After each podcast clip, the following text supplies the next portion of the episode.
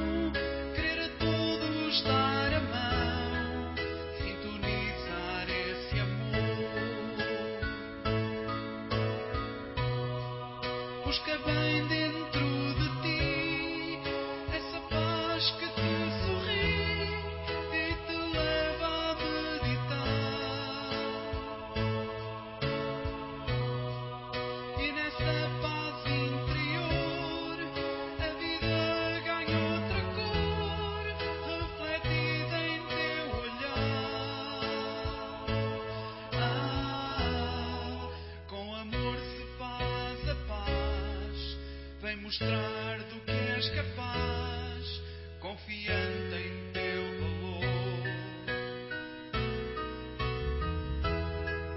Em cada ser um irmão, querer a todos dar a mão, sintonizar esse amor. Sem paz nada faz sentido,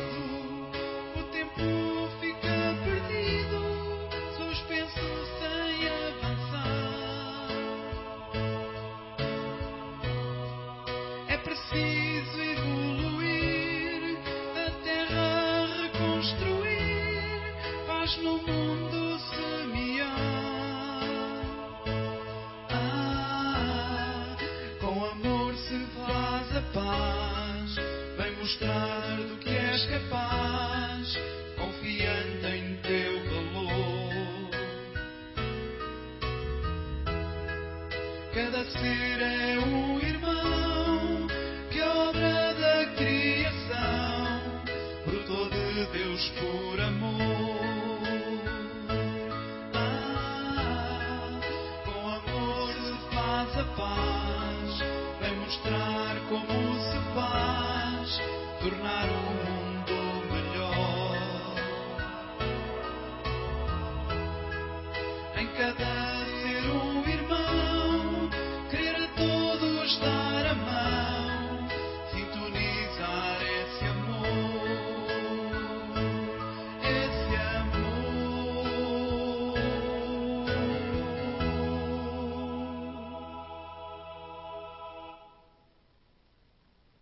tarde a todos, muita paz, que a paz do meio Rabi da Galileia, neste domingo né, de, de aleluia, né, depois de domingo de Páscoa, que começou com os judeus, né, e acabou os cristãos tomando a Páscoa também num outro sentido.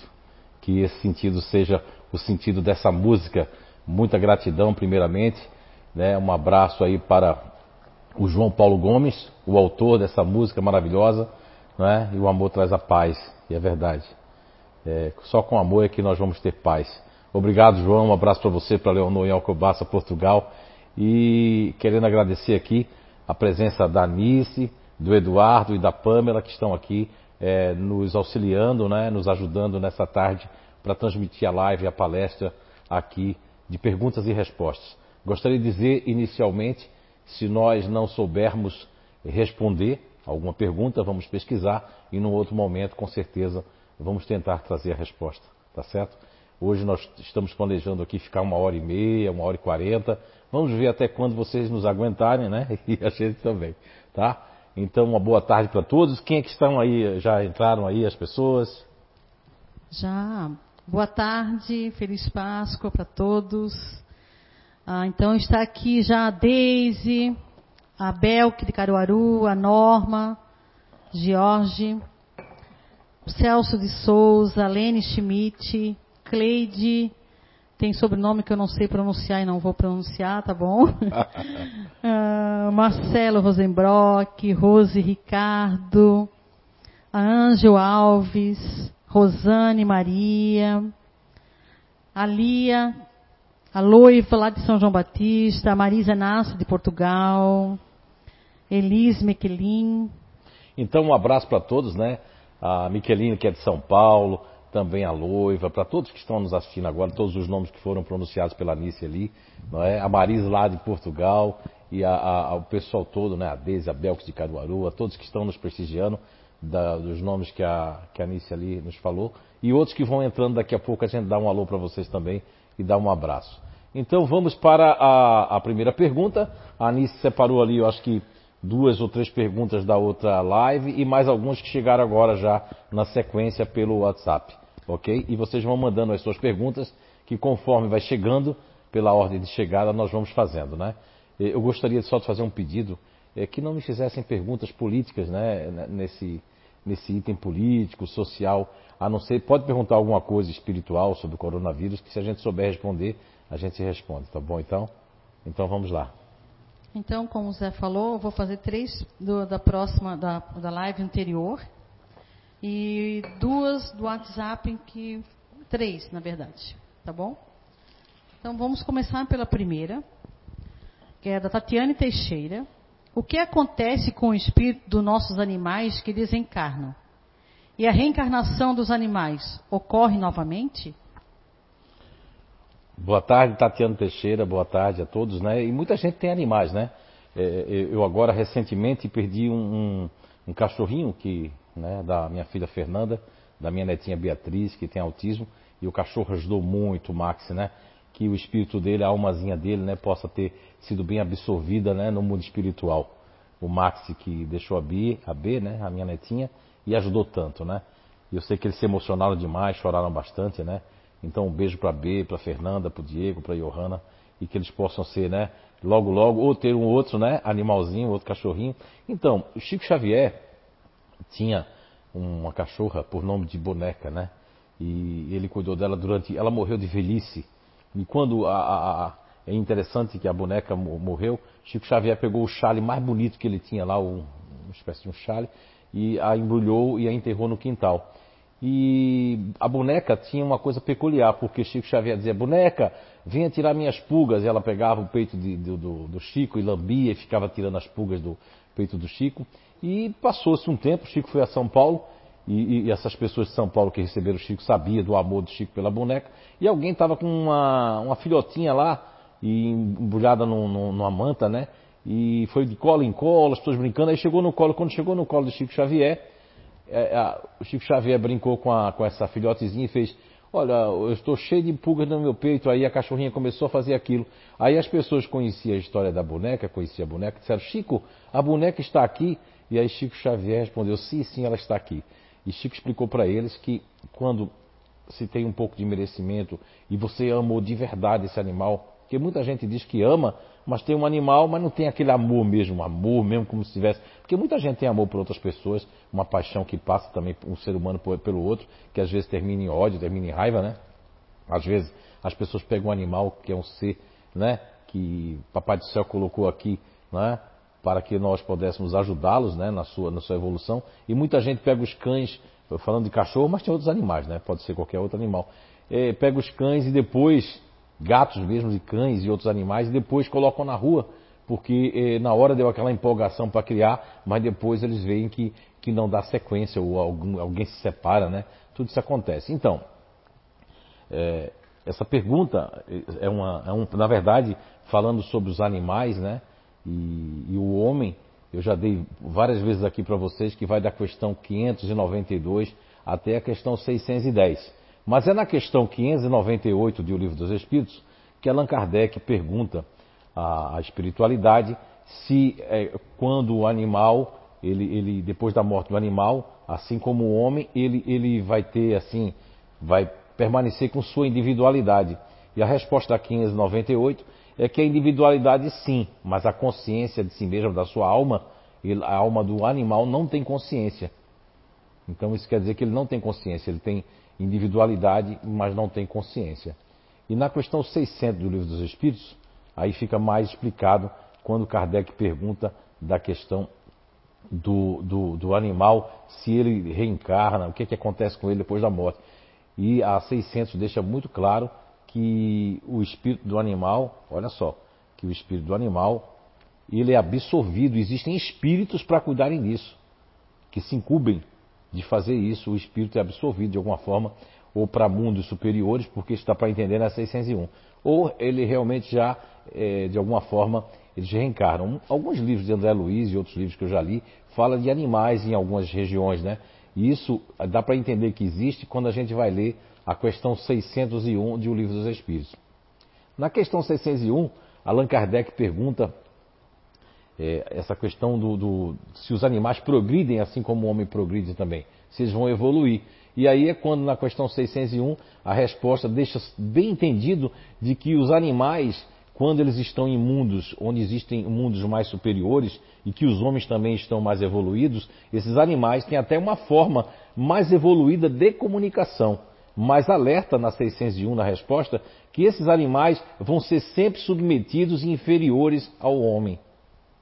Né? Então quer dizer que existem regiões superiores que os homens já estão mais evoluídos, que os animais lá têm uma comunicação mais evoluída. Ou seja, há animais que se portaram de tal forma, eu vejo aí, tem animais aí entre nós, cães, por, por exemplo, elefantes, entre outros animais, que só faltam realmente, só faltam falar e se comunicar com a gente. E muitos deles até tentam falar. Não é? Então esses animais, quando eles são essa docilidade que os, os, donos lhe passam amor e eles lhe devolvem esse amor, com certeza eles vão para regiões maiores e melhores. Agora não reencarnam, mas dá para entender na questão 600 de que eles automaticamente já reencarnam, mas nem sempre, né? Pode acontecer como Chico Xavier uma vez respondeu, pode acontecer de voltar naquele lá através de outro cachorrinho, de outra cachorrinha, se realmente os donos tiverem merecimento. E fizeram por onde, e o amor do cachorro é muito grande, e o amor dos donos é muito grande, aí pode acontecer também. Tá certo? Espero ter respondido essa pergunta sobre os animais, que é muito interessante porque eles vivem no meio de nós e nós temos que dar carinho para os animais, temos que amá-los, porque são seres que, é, além de dar todo o amor deles e fidelidade, muitos animais se tornam agressivos tudo essa resposta é para todos os animais, não é só para cães e gatos, né? é para todos os animais. Né? Agora, é lógico, existem aqueles animais que são muito mais ferozes, que vivem num meio selvagem, que deve ter uma destinação também de, de ciclos reencarnatório e migratórios dentro de mundos mais inferiores ou mundos que estão em evolução. Quem mais entrou aí? A live é isso, o Eduardo, é. o Eduardo aqui me deu um estoque que live, quanto mais a gente falar com as pessoas, as pessoas gostam, né? A Leonor, a Leonor Leal.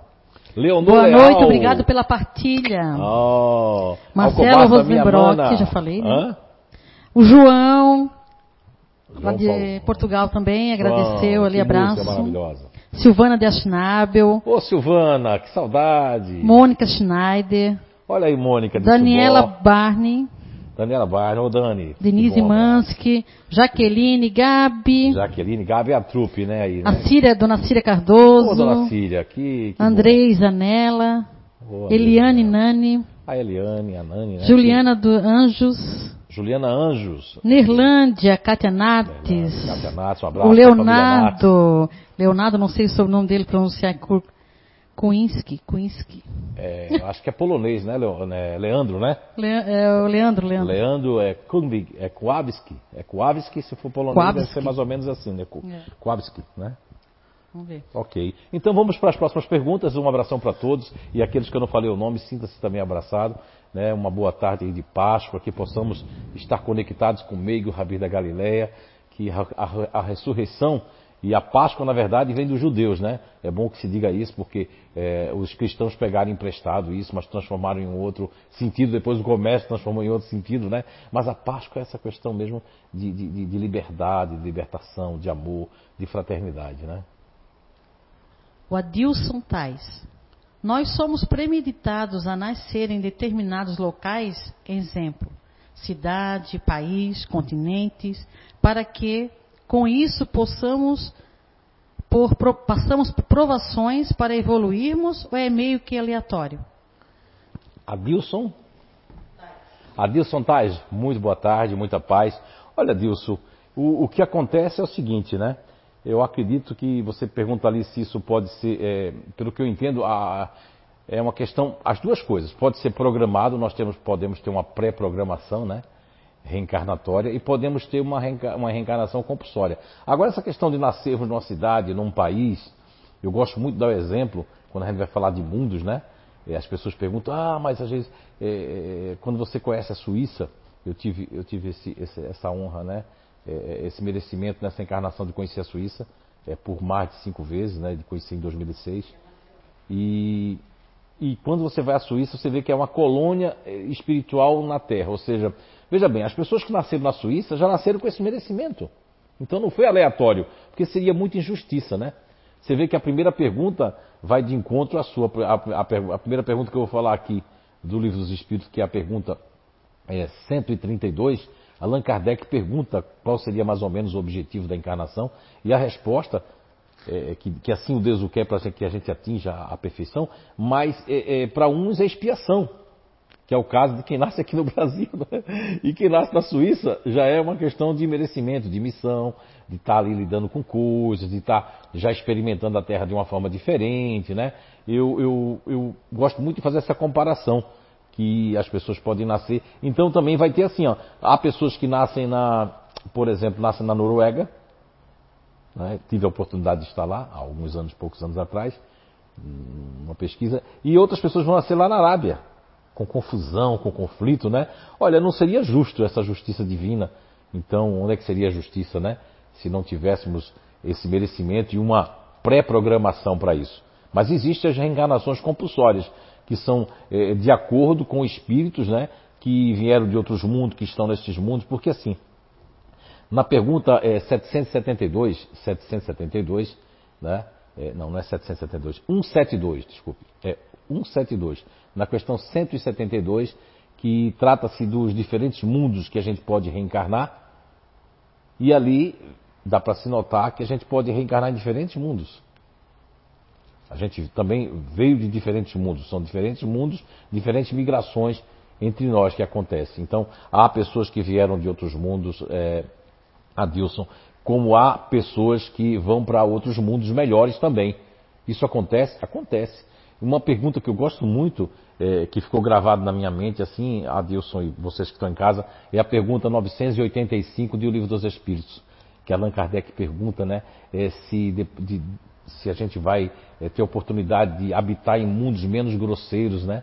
E a resposta da espiritualidade na questão 985 de O Livro dos Espíritos é que é que quanto mais a gente se depurar e a gente for depurando e a gente for tirando toda a materialidade do nosso espírito, que a gente for nos desmaterializando e progredindo, nós vamos para mundos que já estão mais evoluídos, onde os homens, até dessa, assim, os homens estão na qualidade de espíritos praticamente puros. E aí, depois dessa fase, nós podemos estar no seio de Deus. Olha que resposta maravilhosa, né? Mas eu gosto muito do, do, do é, de um comentário de Allan Kardec é, que tem no Livro dos Espíritos. Aqui tem Livro dos Espíritos. Ah, tem aqui. Você podia procurar aqui a questão 985, tem um comentário de Allan Kardec. Pegar para mim ali não é? E você pode até ler aí, Pamela, o comentário de Allan Kardec. É, ela vai ler no microfone ali. E esse comentário de Allan Kardec da questão 985 eu acho muito importante, sabe? Porque ele, ele eu lembro que ele fala é, de, de, do entendimento dele de estar recebendo é, é, essa explicação da espiritualidade. Ele faz um comentário muito interessante que vai bem de encontro que a gente está vivendo agora, viu, Adilson? Sua pergunta, essa questão que a gente está vivendo de que as pessoas dizem que a gente está num momento de transição, que uns falam as coisas. Olha, boa parte da Terra, sim, mas muitas partes da Terra, veja bem, a Terra é uma só. Mas nós não vivemos a mesma coisa. Nós não vivemos a mesma coisa na Terra toda, né? Vivemos em, em lugares, já uma, há uma, há uma, já há um equilíbrio, outros lugares um desequilíbrio total, né? E por aí vai. Não, é só o comentário de Allan Kardec depois da pergunta 985. Nos, mundo, nos mundos onde a existência é menos material que neste mundo, as necessidades são menos grosseiras e todos os sofrimentos físicos menos vivos. Os homens não conhecem mais as más paixões, que nos mundos inferiores os fazem inimigos um- uns dos outros. Não tendo nenhum objetivo de ódio nem de ciúme, eles vivem entre si em paz, porque praticam a lei da justiça, do amor e da caridade. Eles não conhecem os aborrecimentos e as inquietações que nascem da inveja, do orgulho e do egoísmo, e que fazem o tormento da nossa existência terrestre. Então, muito obrigado, Pamela. É, que bom que nós temos essa equipe aqui. Veja bem, olha só esse comentário da questão 985, viu, Adilson, e todos que estão aqui nos escutando. Eu acho fantástico, porque muitas pessoas estudam o livro dos Espíritos ou leem, não é? Mas para usar naquele dia, naquela palestra, e passa depois. Não... E, e o livro dos Espíritos é um manual, é um manual que nos traz as informações da ciência espírita, da filosofia espírita, da moral que nós temos como cristão ou, não é, cristão, mas que estamos aqui na Terra. Não importa qual é a sua religião, seu dogma, sua crença, não importa. O que importa é que esse comentário de Allan Kardec da questão 985 de O Livro dos Espíritos nos remete a quanto nós estamos, a quão nós estamos atrasados. Quantos no meio espírita, no meio eh, evangélico, no meio católico existe a inveja entre os palestrantes, o despeito, o ciúme, a intriga, né, o descaso das verdades que, que vêm à tona, enfim. E principalmente agora, esse momento que nós estamos vivendo, um momento de ódio, de divisão aqui no nosso país, no Brasil. Eu não sei em Portugal, mas aqui estamos vivendo, viu? Não sei na Europa, é, mas estamos vivendo aqui, né? A Luciane também da Holanda, que está sempre presente, né? Ah, é, é, não sei como é que é lá na Holanda também, como é que é em Portugal. Ou, né? Portugal eu sei um pouquinho, mas vejo que é bem diferente daqui. Mas aqui existe a questão partidária mesmo, pessoas. Não é só o futebol, não, porque eu sei que na Europa, dos ingleses, os, os Gulliver lá, tudo mais, eles brigam por causa de futebol. Veja bem, enquanto a gente está brigando, porque um tem uma camisa de futebol, outro tem outra, outro, outro gosta daquele partido, daquele político. Isso, isso mostra, isso demonstra a nossa inferioridade. Nós temos, eu tenho rezado muito, orado, feito vibrações para todos os governantes do planeta. É isso que nós devemos fazer. Para todos, para o dos Brasil aqui, para todos, para todos. Mesmo que nós concordamos ou não concordamos com eles, é melhor oração de que está falando coisas, colocando palavras de impropérios, porque isso vai trazer energia para um desencarne dolorido. Muitas pessoas são espíritas, se dizem espíritas cristãos, evangélicos, etc. Esses dias eu tive que repreender uma pessoa evangélica porque estava colocando coisas. Mas espera aí, você prega o, Jesus pregou o amor. E você só amou agora no dia de domingo de aleluia, no sábado de aleluia, na sexta-feira da paixão, vou deixar de varrer a casa, vou deixar de fazer as coisas, mas eu vou comer peixe, não vou comer carne, mas não é o que entra, mas o que sai, disse Jesus, daqui de dentro. É um momento de pegar esse, você que se diz espírita ou gosta do espiritismo ou é espiritualista, de pegar essa parte ali da questão 985 do Livro dos Espíritos e ler o comentário de Allan Kardec. Um cientista, um professor, um poliglota, um homem, um homem neutro em relação, sofreu perseguições para estar tá compilando essa ciência que nos explica o porquê estamos aqui, o que é que temos que fazer para melhorar e para onde vamos. Então, quem mais entrou aí? Ah, eu não posso esquecer aqui, dar um abraço para a Renatinha. Tu lembra dela? Ô, Renata. A Renata e a mãe dela estão assistindo, a Cássia. A Cássia Renata.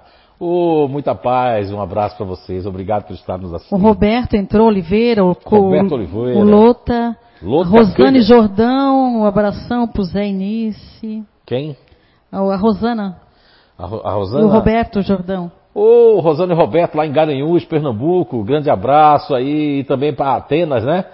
A, a, antena mesmo, a gente falou sobre os animais na primeira pergunta aí que fizeram, nos fizeram, né? É. A antena mesmo é, é, é, um daqueles que eu falei da questão 601 de O Livro dos Espíritos, que pode até habitar mundos superiores. Está lá na questão 601 de O Livro dos Espíritos, né? Que, como eu já falei, você quer saber mais sobre a alma dos animais, sobre a morte dos animais, lê da questão 592 até a questão 610 de O Livro dos Espíritos. Muito bem.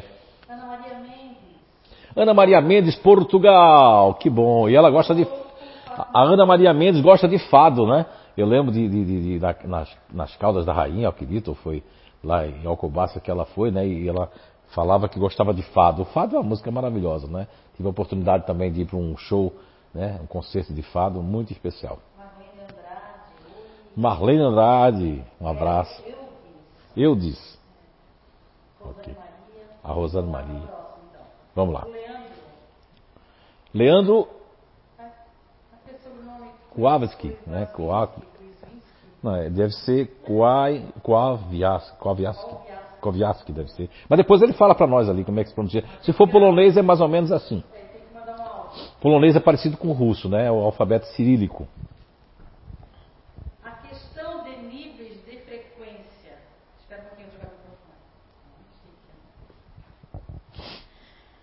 A questão de níveis de frequência a, e amplitude vibracional. Peraí, de tem... novo, essas perguntas. Esse homem só faz pergunta difícil. Só, tem, um monte dele aqui já. É, vamos lá. Boas até. A questão de níveis de frequência e amplitude vibracional é determinante pelo corpo mental? Repita. A questão de níveis de frequência e amplitude vibracional é determinante pelo corpo mental? Se é determinante, é determinante pelo, corpo, pelo mental, corpo né? Mental. Então, Leandro, boa tarde, né? Mais uma vez. Assim, ó, é, eu acredito que deve ter sido aquela do, da vez passada aqui na outra live, nós falamos sobre o corpo mental, né? Falamos sobre o doutor Hernando Guimarães Andrade, né?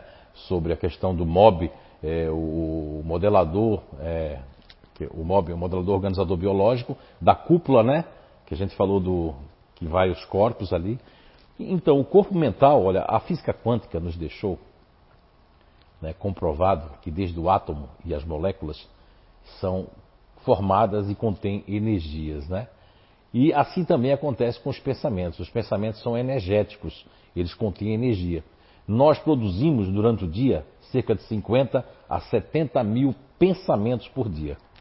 Imaginem que tudo isso é energia que nós estamos produzindo, né? Na, nos neurônios, nessa, no conjunto de neurônios, de um neurônio a um ao outro, num conjunto de neurônios para outro conjunto de neurônios, por aí vai. Elaborando pensamentos diários né, que tem que ter consonância com esse corpo mental. Por sua vez, o corpo mental, uma vez elaborado nessa presente encarnação, nessa presente existência, eles têm que estar ligado, esse corpo mental, ligado a tudo que nós fazemos na presente encarnação, para que a nossa caixinha preta, fazendo a comparação com os aviões, não é? que não é uma caixinha preta, mas estou fazendo só uma, uma elucidação, é?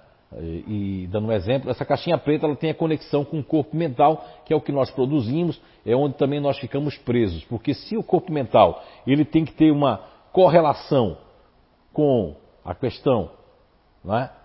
dessa energia matriz, porque na questão é, é, o que determina a vibração e inclusive em, que, em que ponto nós estamos vibrando, vai depender do corpo mental, vai depender da sede, que está na questão 146 do Livro dos Espíritos.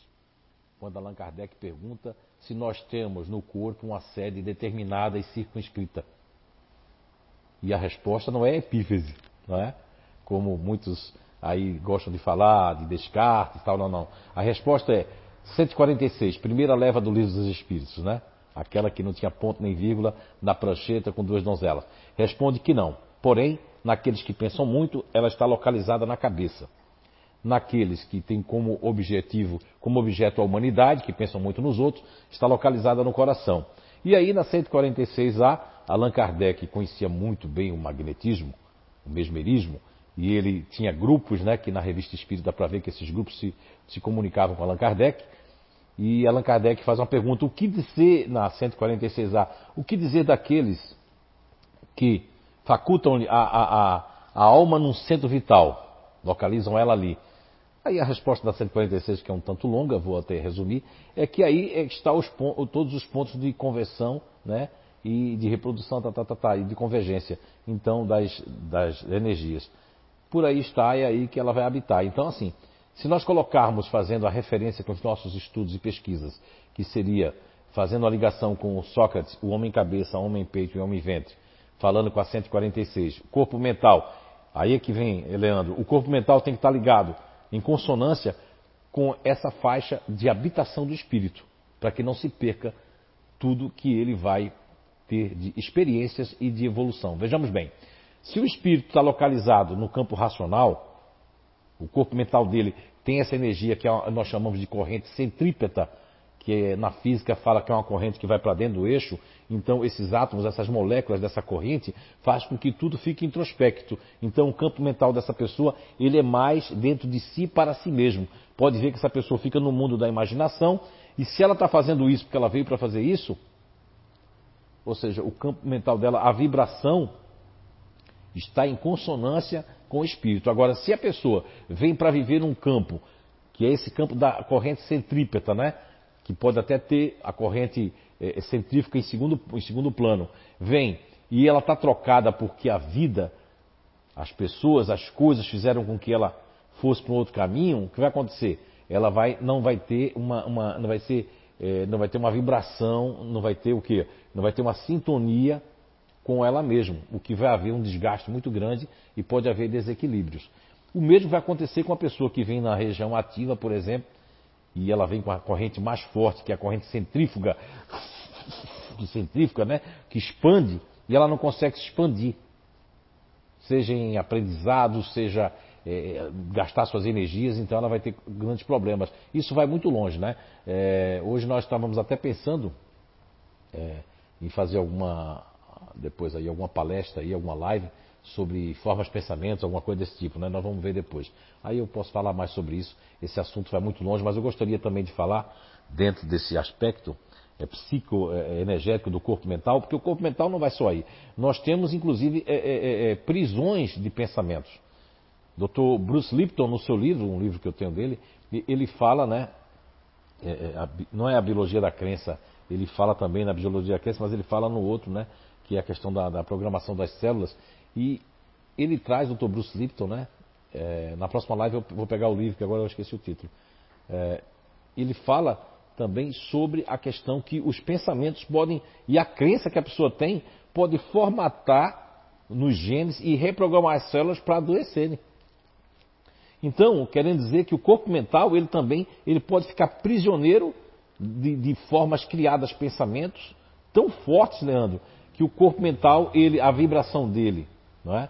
Em questão de ele não, ele não vai determinar, mas ele vai ser determinado, porque o corpo mental ele é mais de absorver de que está no comando, porque ele é como se fosse aqui para nós um instrumento.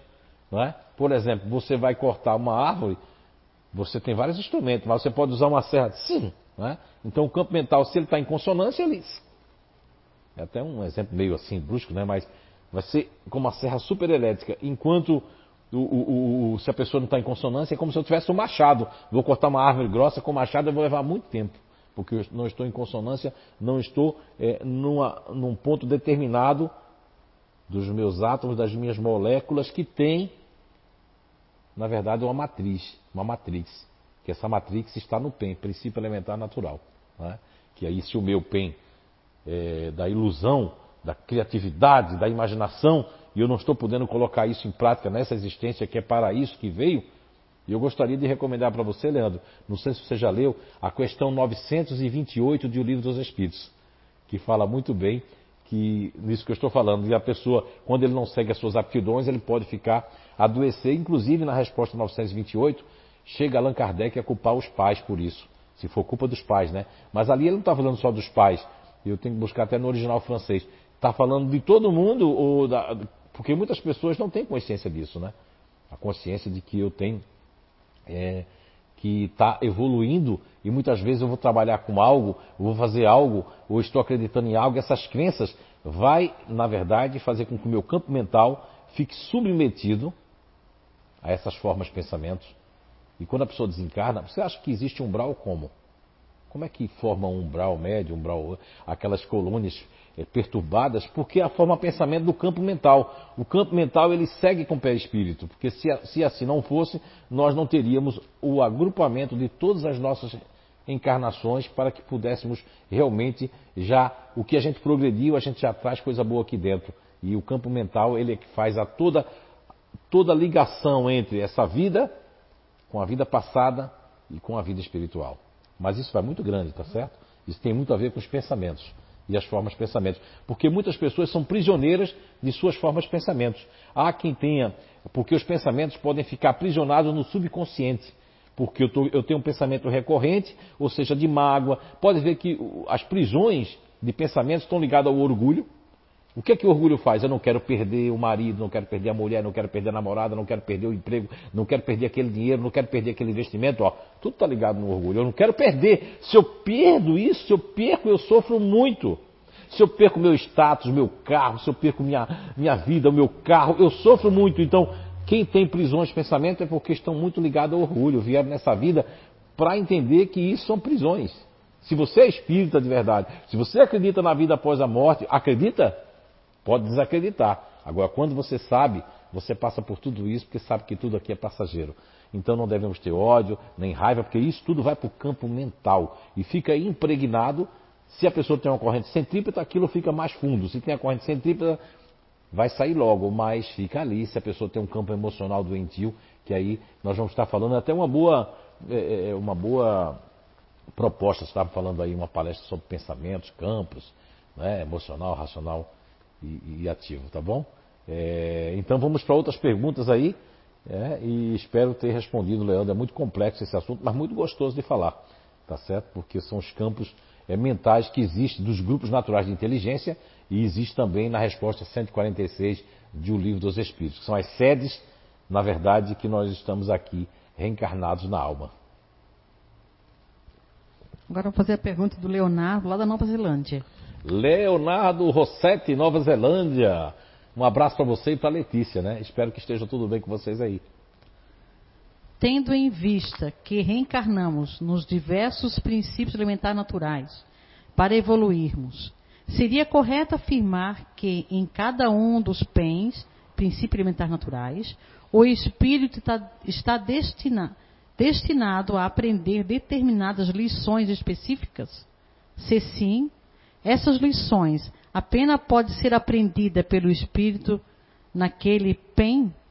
Seria possível listar alguns dos pontos primordiais de evolução de cada um dos grupos? Meu Deus! Léo, então, Leonardo, olha só. É, primeiro, para que todo mundo possa tomar pé, o que seria o princípio elementar natural, que é o PEN, todos nós, todos nós, não importa se acreditam nisso ou não, qual é o país que você viva, não é?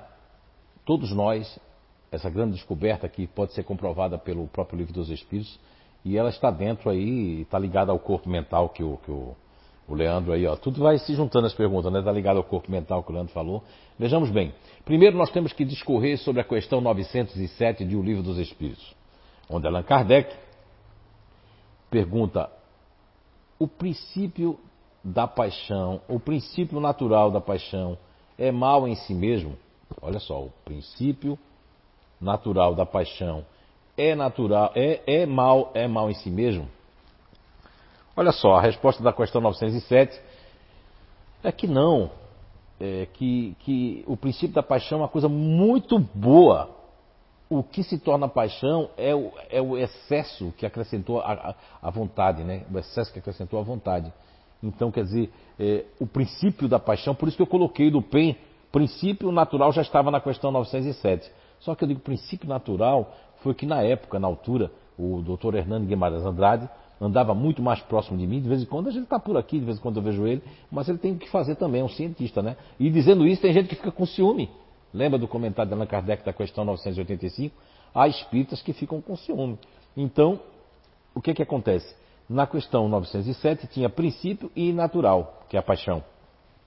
Só que a paixão é um nome deturpado, tanto na língua portuguesa, no, no geral, como em outros entendimentos, né, que é do, do, do, lá do pecado capital. E aí foi quando o doutor Hernani fez assim, é elementar. Quando ele falou elementar, eu coloquei princípio elementar natural, que é o PEN. E depois eu fui buscar os sentidos da palavra elementar, e tem tudo a ver.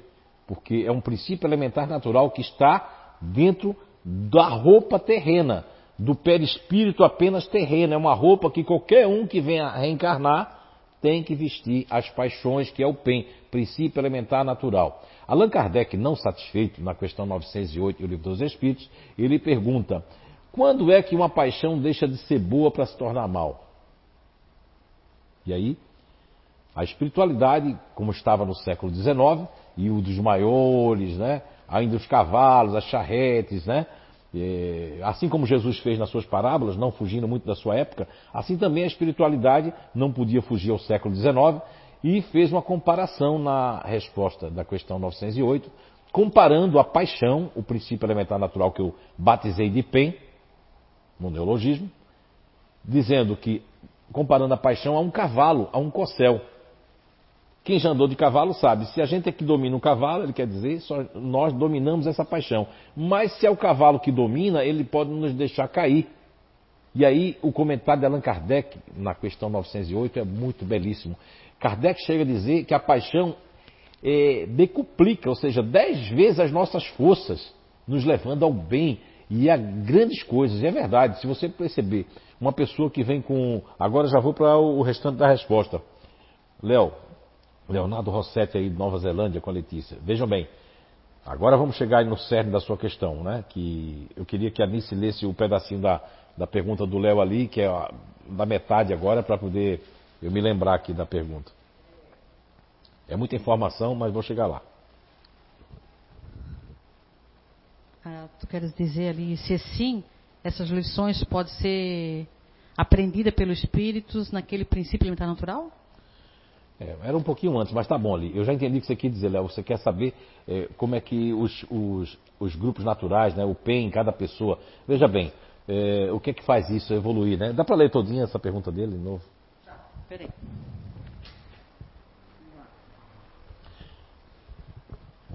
Devagar aí, tá? Tendo em vista que reencarnamos nos diversos princípios elementares naturais para evoluirmos, seria correto afirmar que em cada um dos PENs, princípios elementares naturais, o espírito está destinado a aprender determinadas lições específicas? Ah, sim, determinadas Se sim. Já entendi. Determinadas lições, obrigado, Neide. É, determinadas lições específicas. Sim, vamos dar um exemplo, é, Leonardo. Com você mesmo e com a sua né, namorida e namor... namorada esposa. Né? Vamos lá. Você faz parte de um princípio elementar natural, natural que tem por nome o illusion, ilusão, imaginação, vaidade. Esse é o seu princípio elementar natural. Então existe um, aí um aprendizado muito grande. Imagine você que o que faz você imaginar sair de um, de um, de um ponto ativo do passado, ou emocional do passado, está experimentando essa parte aí, ó, é, com ativo, com racional, racional com ativo, e cada vez mais você, ó, progredindo, né? E imaginando, projetando, tudo isso que você não fez em vidas passadas. Então isso faz com que isso, com que você evolua e progrida, e isso vai tem um sentido lógico para isso. Veja bem, a sua companheira, né, ela já é do emocional, mas um emocional contido, continuado, um emocional pé no chão, um emocional que que quer, que quer criar raízes, que quer se sentir segura, que que não, não, não acredita em tudo. Né? Veja bem, duas pessoas completamente diferentes que podem muito se ajudar, muito se instruir e muito aprender um com o outro. Agora, temos muitos, temos muitos é, princípio elementar natural, Leonardo e todos que estão nos assistindo, que é fantástico. Imagine você, Léo, que uma pessoa que só queria briga, que só queria discutir, que só queria, é, durante várias encarnações, ela vem num processo de, de soberba, um processo de, de ficar discutindo com as pessoas, e aí ela vem nascer no Brasil, vamos supor, no pele de um neutro. Olha, nós sabemos que o princípio elementar, princípio elementar natural que faz parte do neutro é um princípio que nós chamamos de indolência. E ainda mais tem um neurotransmissor físico, que é o GABA, que é o inibidor, né? Então o que é que acontece? Os neutros de encarnações passadas que hoje ainda tem requisitos, né? Querem discutir no trânsito, não tem paciência no trânsito, é, de vez em quando é quando vê uma, uma, uma coisa escrita que discorda, quer brigar, mas não consegue, ou manda a mulher brigar, ou manda o filho, ou manda o pai, ou, faz, ou, ou fica ali no coisa, né? Muitas vezes ele tem aquele ímpeto. Mas veja bem, eles vieram para controlar isso. Olha que coisa maravilhosa é o princípio elementar natural. Então, sim, Leonardo, tem um objetivo muito grande de dar lições e de fazer com que nós, inclusive, resgatamos certas coisas do passado. Agora vejamos bem, Leonardo. Por exemplo, são todos os pens, né? a gente falou de dois, podemos, não vai dar tempo de falar de todos eles, mas no princípio elementar natural, por exemplo, que nós temos como é, é, é que nós chamamos de singularidade, é? que a parte mais antiga é, seria inveja, mas não essa inveja brasileira, né? Aí o português deve dizer, mas existe inveja brasileira? Sim, porque a inveja brasileira, vocês que são portugueses, é assim, ó, que sapato lindo, Zé, quando eu saísse daqui, meu sapato, o olho de seca pimenta, né? Mas eu estou falando que a singularidade é bem diferente. A grama do vizinho é sempre mais verde. Mas vejamos bem, as pessoas que vieram dentro da proposta do princípio elementar natural, da singularidade, é para sentir o próprio ser, o próprio corpo. É para se criticar primeiro, ao invés de criticar os outros. E há muitos, muitos, muitas pessoas que reencarnam no diferente que conseguem sentir o seu corpo, conseguem se criticar. Ela critica o outro, mas consegue se criticar. Quando a pessoa está numa pele diferente e só vai conseguir fazer isso após 50, 60 anos terrestres, isso mostra que o orgulho dela é tão grande que mesmo ela na pele de um diferente, que a gente chama de diferente, o grupo natural de inteligência, mesmo com o PEN, princípio elementar natural da singularidade, não conseguiu ultrapassar o seu homem velho, o espírito ainda que ainda tem consonância com as pequenas vibrações inferiores ainda do seu eu anterior. Então, o princípio elementar natural é, na verdade, eu apenas sou um mero descobridor, ele é o instrumento que faz, Leonardo, todos que estão nos escutando, de transição de uma personalidade a outra para que possamos ter forças energéticas, um campo mental em consonância com a nossa essência atual e o nosso espírito, que é imortal, que é essa faísca divina, ele possa, nesta roupagem terrena, possa experimentar cada princípio elementar natural, que são 12, que vai nos facultar exatamente o nosso melhoramento e tem realmente um sentido e tem uma lição a ser ensinada e a ser aprendida em cada princípio elementar natural. Por exemplo, as pessoas que veem no princípio elementar natural da ira, que é, no caso, a justiça, que é os fazedores, olha só, eles, pessoas que faliram muito, por exemplo, otimistas lá do passado que faliram um monte, na esbórnia, que fizeram tudo, tudo, tudo que não. fizeram tudo de sexolatria, de tudo. Só tem um conserto.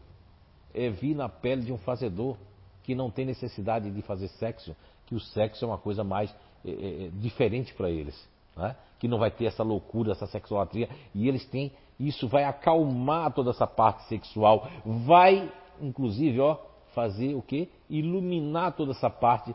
E muitos fazedores, que principalmente quando vem com o RH sanguíneo O, e que ainda são de variações externas, eles ainda têm toda essa questão de requisitos do passado com seu ego otimista, né, o ego de apoio, e ainda quer fazer aquilo, mas porque os outros dizem que vai ser feliz, e a memória do eu velho traz requisitos, mas eles não conseguem porque não sentem aquilo tudo. Né? A sua libido é totalmente é diferente. O fazer, o dever e o aprendizado moral, Léo, fica acima disso. Bem, mas também tem aqueles né, que vieram para ceder o contrário. Aí as pessoas me perguntam, mas para que vir no otimista com a gula? Porque a pessoa vivia, imagine quem se suicidou, imagine você quem morreu de tristeza, imagine você quem ficou recluso num continuador, num distante, frio, sem contato com as pessoas, que experimentou essas, esses princípios elementar natural, que é tudo aprendizado na Terra. E aí vem é, com esta capa com essa vestimenta otimista para fazer alegria, para viver, para errar, para fazer acontecer, para deixar tudo para cima. Então, todos os princípios elementar natural têm realmente um porquê que Deus assim o quis, né? Como diz a questão 804 de O Livro dos Espíritos, quando Allan Kardec pergunta por que nós temos aptidões diferentes, e a resposta é muito grande.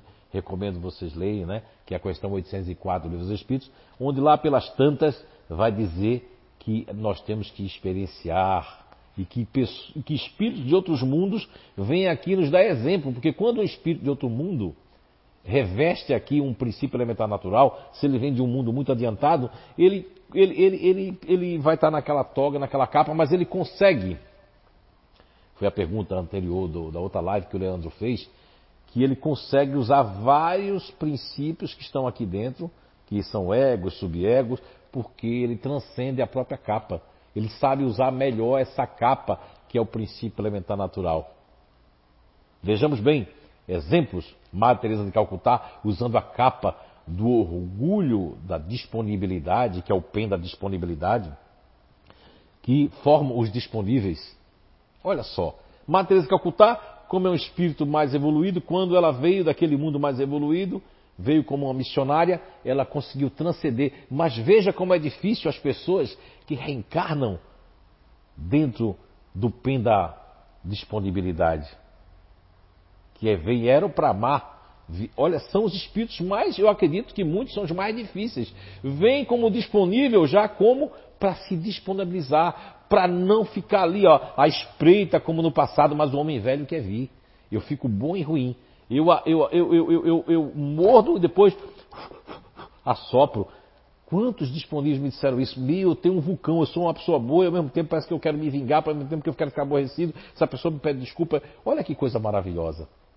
Olha que coisa maravilhosa você vir num grupo, né, num PEN, princípio elementar natural, que deixa essas pessoas emocionais com o emocional para fora, com a disponibilidade, não é?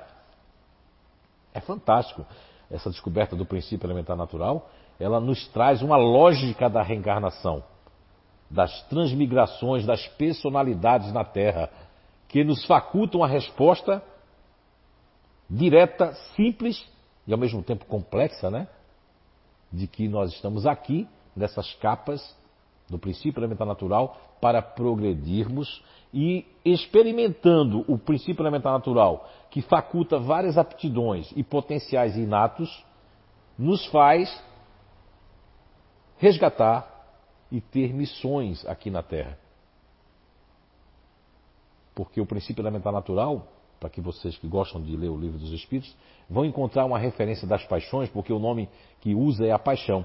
Tanto que se você ver o comentário que a Pamela leu, é, o comentário de Allan Kardec na questão 985, se prestar atenção, ali no meio daquele comentário que a, Pama, a Pamela leu, ele fala da paixão má. Olha só, olha como Kardec já estava entendendo que existe a paixão, que é o princípio lá na 907, 908, e ele já faz a referência na questão 985 no comentário, que aí é uma paixão má, não é a paixão que eu estou falando que se tornou o princípio elementar natural, mas aquela paixão má da, da língua francesa devia ter um termo para muitas coisas, como a língua portuguesa nós temos um termo para muitas coisas. Por exemplo, vamos falar da palavra orgulho. Eu não sei como é em Portugal, mas aqui no Brasil se usa orgulho para um monte de coisa, coisas boas e coisas ruins. Por exemplo, um pai e uma mãe pode dizer, ah, eu me orgulho muito do meu filho. Mas outras pessoas podem dizer, o filho de fulano é muito orgulhoso. Então foi assim que houve essa troca, mais ou menos, na palavra paixão, paixão Ok? Espero ter respondido, Léo. Mas para falar de todos os pens, vai levar uma hora e meia, duas horas para me explicar tudo.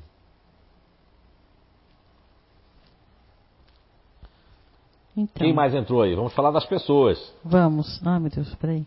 Vamos chamar aqui. Juliana Anjos, já vamos responder a sua, tá bom? Juliana Anjos, né? É Essa só... daí já nasceu com os anjos, ó. É, então. A gente está fazendo primeiro as perguntas, três da, da live passada.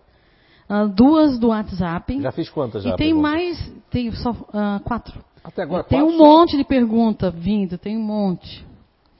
E então vamos lá, quem entrou agora foi a, a Clarice Vota. Clarice, Volta Gomes. A Neiva Daniele, Borba, né? a Célia Gaspar, Rosimar.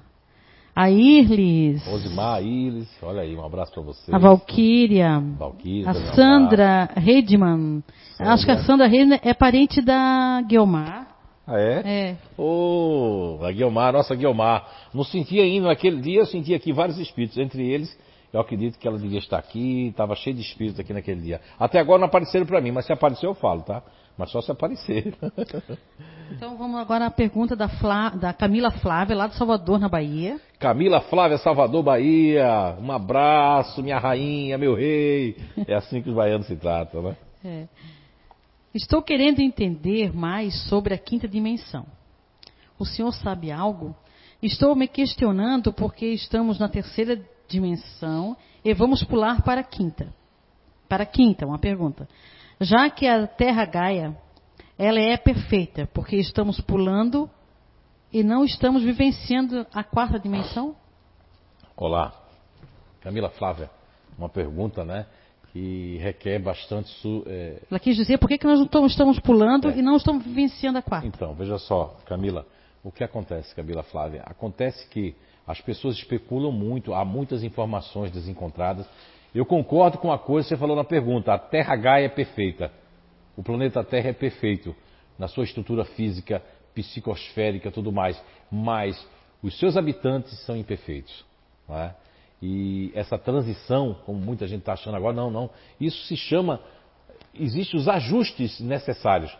Essa pausa que nós tivemos aí, a espiritualidade tem aproveitado, como eu escutei de Valdo um dia desse, numa live que eu assisti dele, eu achei muito interessante. Ele falou que os espíritos já estavam se preparando. Mas o meu ponto lógico já pensou assim, ó, se estavam já chegando espíritos sendo recebidos, eu tive observando uma outra pessoa que falou também, que quantas pessoas deixaram de morrer de acidente porque não estão saindo de casa? Eles também se preparam para receber os acidentados, que são aqueles que vêm lá aleatoriamente também, né? Agora, imagine quantas pessoas também as guerras, como está tendo a pandemia lá, as pessoas não estão tendo muito para pensar em guerra. Tem guerra que nem parou, com pandemia e tudo. Tem pessoas que não estão nem acreditando nisso, tem pessoas que estão acreditando. Veja bem, tudo é aproveitado. Agora, não se passa de uma terceira para uma quinta dimensão. Em todo o livro dos Espíritos que eu tenho estudado nesses 30 e poucos anos, cada vez que eu vou estudar o livro dos Espíritos, é como o meu entendimento muda, porque a leitura muda. Agora, um conselho que eu vou dar, se conselho fosse bom, não se dava, se vendia, né? Eu sei que você não pediu, mas como você é uma pessoa íntegra né, e do bem, veja bem, não se passa de uma terceira para a quinta. Isso é contra as leis da física, as leis da ciência. Quando eu falo de ciência, a gente tem que estar entendendo. Eu gosto muito de William James, filósofo e psicólogo que foi de 1842, eu acho que ele nasceu, e desencarnou em 1910, o filósofo e psicólogo William James.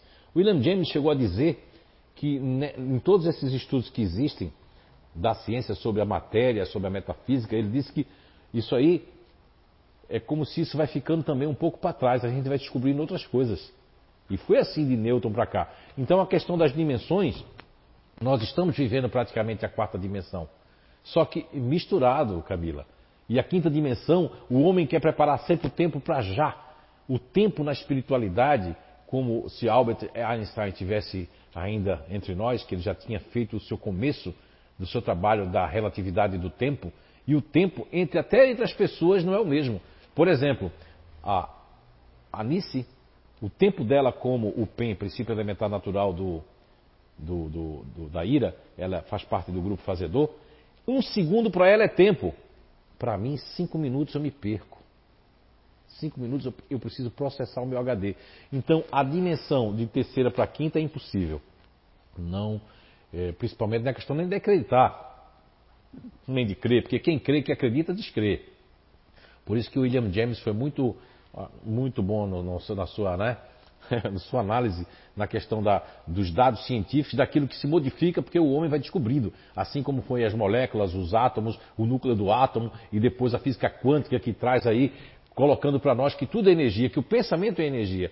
Porque o observador, se o homem pensou numa cadeira e construiu uma cadeira, e hoje nós sentamos numa cadeira, devemos ao pensamento de um homem. Então, na quarta dimensão já estamos, agora não dessa forma, porque a Gaia é perfeita, mas aqueles que aqui habitam não são perfeitos.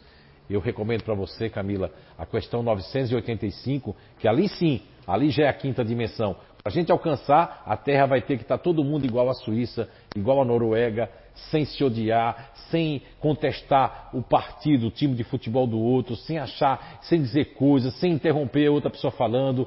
E, e esse negócio de democracia, essa palavra não existe. É, não precisa de democracia na quinta dimensão e na quarta dimensão mais evoluída. Mas estamos num planeta de expiação e provas e por mais positivo que nós estejamos, por mais otimista que nós sejamos, nós temos que viver a realidade com otimismo. Agora, estamos embebidos, todos nós, falando de dimensão, na maioria das formas de pensamento. Se a maioria das formas de pensamento for de crença, for de ódio, de rancor, de inveja, e for de despeito, e for de, de, de contra, e for de ficar assim, isso faz com que demore mais ainda essa transição para a quarta, quinta dimensão, ok? Não se passa da terceira para a quinta.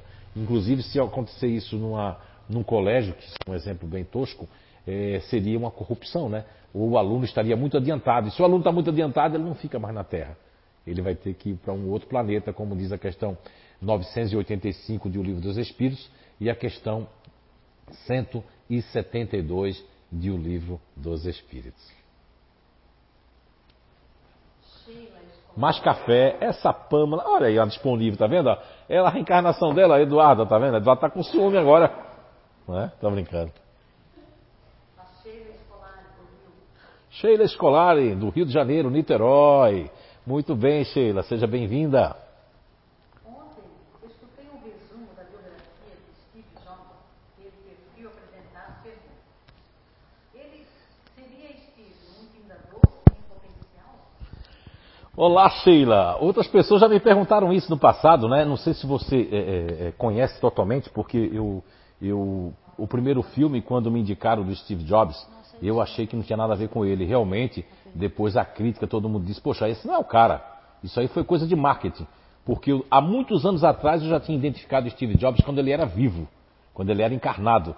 E eu tenho, sempre tive certeza, com mil por cento de acerto, e todo mundo que conhece eu, ou que teve lá nos Estados Unidos me comprovou que, de fato, ele é do grupo diferente. Só que, Sheila, Existem pessoas do grupo diferente, no dia que vocês fizerem o nível 2, nível 3, principalmente o nível 4, o nível 3 principalmente, vai ver que tem um sub-ego intimidador, o diferente. Que quando o diferente é evoluído, ele usa esse, ele usa esse sub-ego intimidador como Steve Jobs para ter coragem de enfrentar as coisas. Mas eu vou dar uma comprovação para você que o Steve Jobs, ele é um diferente. Está aqui na minha mão, ó.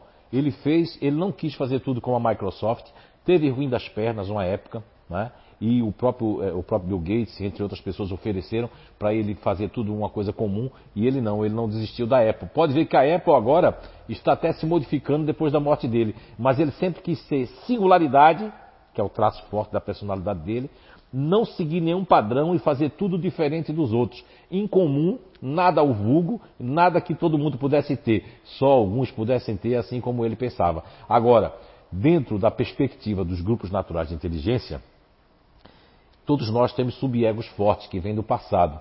O que nós, a vida faz com que a gente utilize ele. No caso do Steve Jobs, ele usou dois, dois subegos. Ele usou o subego intimidador, que ele tem muito forte, né? Que ele tinha, usou, usou também um outro subego que era outro lado que fazia compensação, que era o seu lado otimista, ainda de ter otimismo. Mas não deixou de ter, muitas vezes, a, a questão da, ah, do sofrimento, a questão de, de, de de, de vitimização, de não viver aquilo que queria viver, enfim, foi a vida dele, né? E ele, ele fez esse progresso todo da tecnologia, ajudou, contribuiu na Terra com isso. E se ele ficou devendo alguma coisa, isso aí não é pensamento nosso. Mas, respondendo a sua pergunta, Steve Jobs faz parte do grupo que nós nominamos de diferente, fazendo coisas diferentes com um subego intimidador. Espero ter respondido para você. Nazaré José Arlindo. Nazaré, Nazaré de Belém do Pará. Ela tem uma irmã gêmea. Você vê que a Nazaré Lucimari. faz parte do emocional, né? Que é disponível e a irmã, aliás, ela é uma neutra e a irmã faz parte do disponível, né? Um abraço para seus irmãos, Nazaré, um abraço aí para o nosso músico aí, tem acompanhado aí o maridão, um abraço para vocês. Vocês estão no Rio Grande do Sul, né? Então um abraço aí para todos os gaúchos. Quem Eu- mais estava ali? Eu vou ler agora da a, a Lucimari também. Lucimari, intimidadora é essa daí, Lucimari. Eu vou ler agora da Juliana Anjos, que ela, ela ficou Tá chateada porque não lembro a pergunta Ah, não, dela. tá chateada não pode. Se ficar chateada, vai para um brau. Não fica chateada. Tá, Juliana Anjos. De acordo com André Luiz e muitos outros escritores espírita, nós fomos feitos para o trabalho. Esse momento pode nos prejudicar? Como podemos ser útil nessa fase? Antes de responder a Juliana, um espírito está me falando aqui. Até Leandro, o espírito me falou aqui agora que se você quiser saber um pouco mais do corpo mental a nível espiritual, você pode ler Mecanismo da Mediunidade, no capítulo que fala sobre desdobramento, né? Auxílio de desdobramento. Tá certo? Ok? É, mecanismo da mediunidade, ok? Qual é a pergunta da Juliana?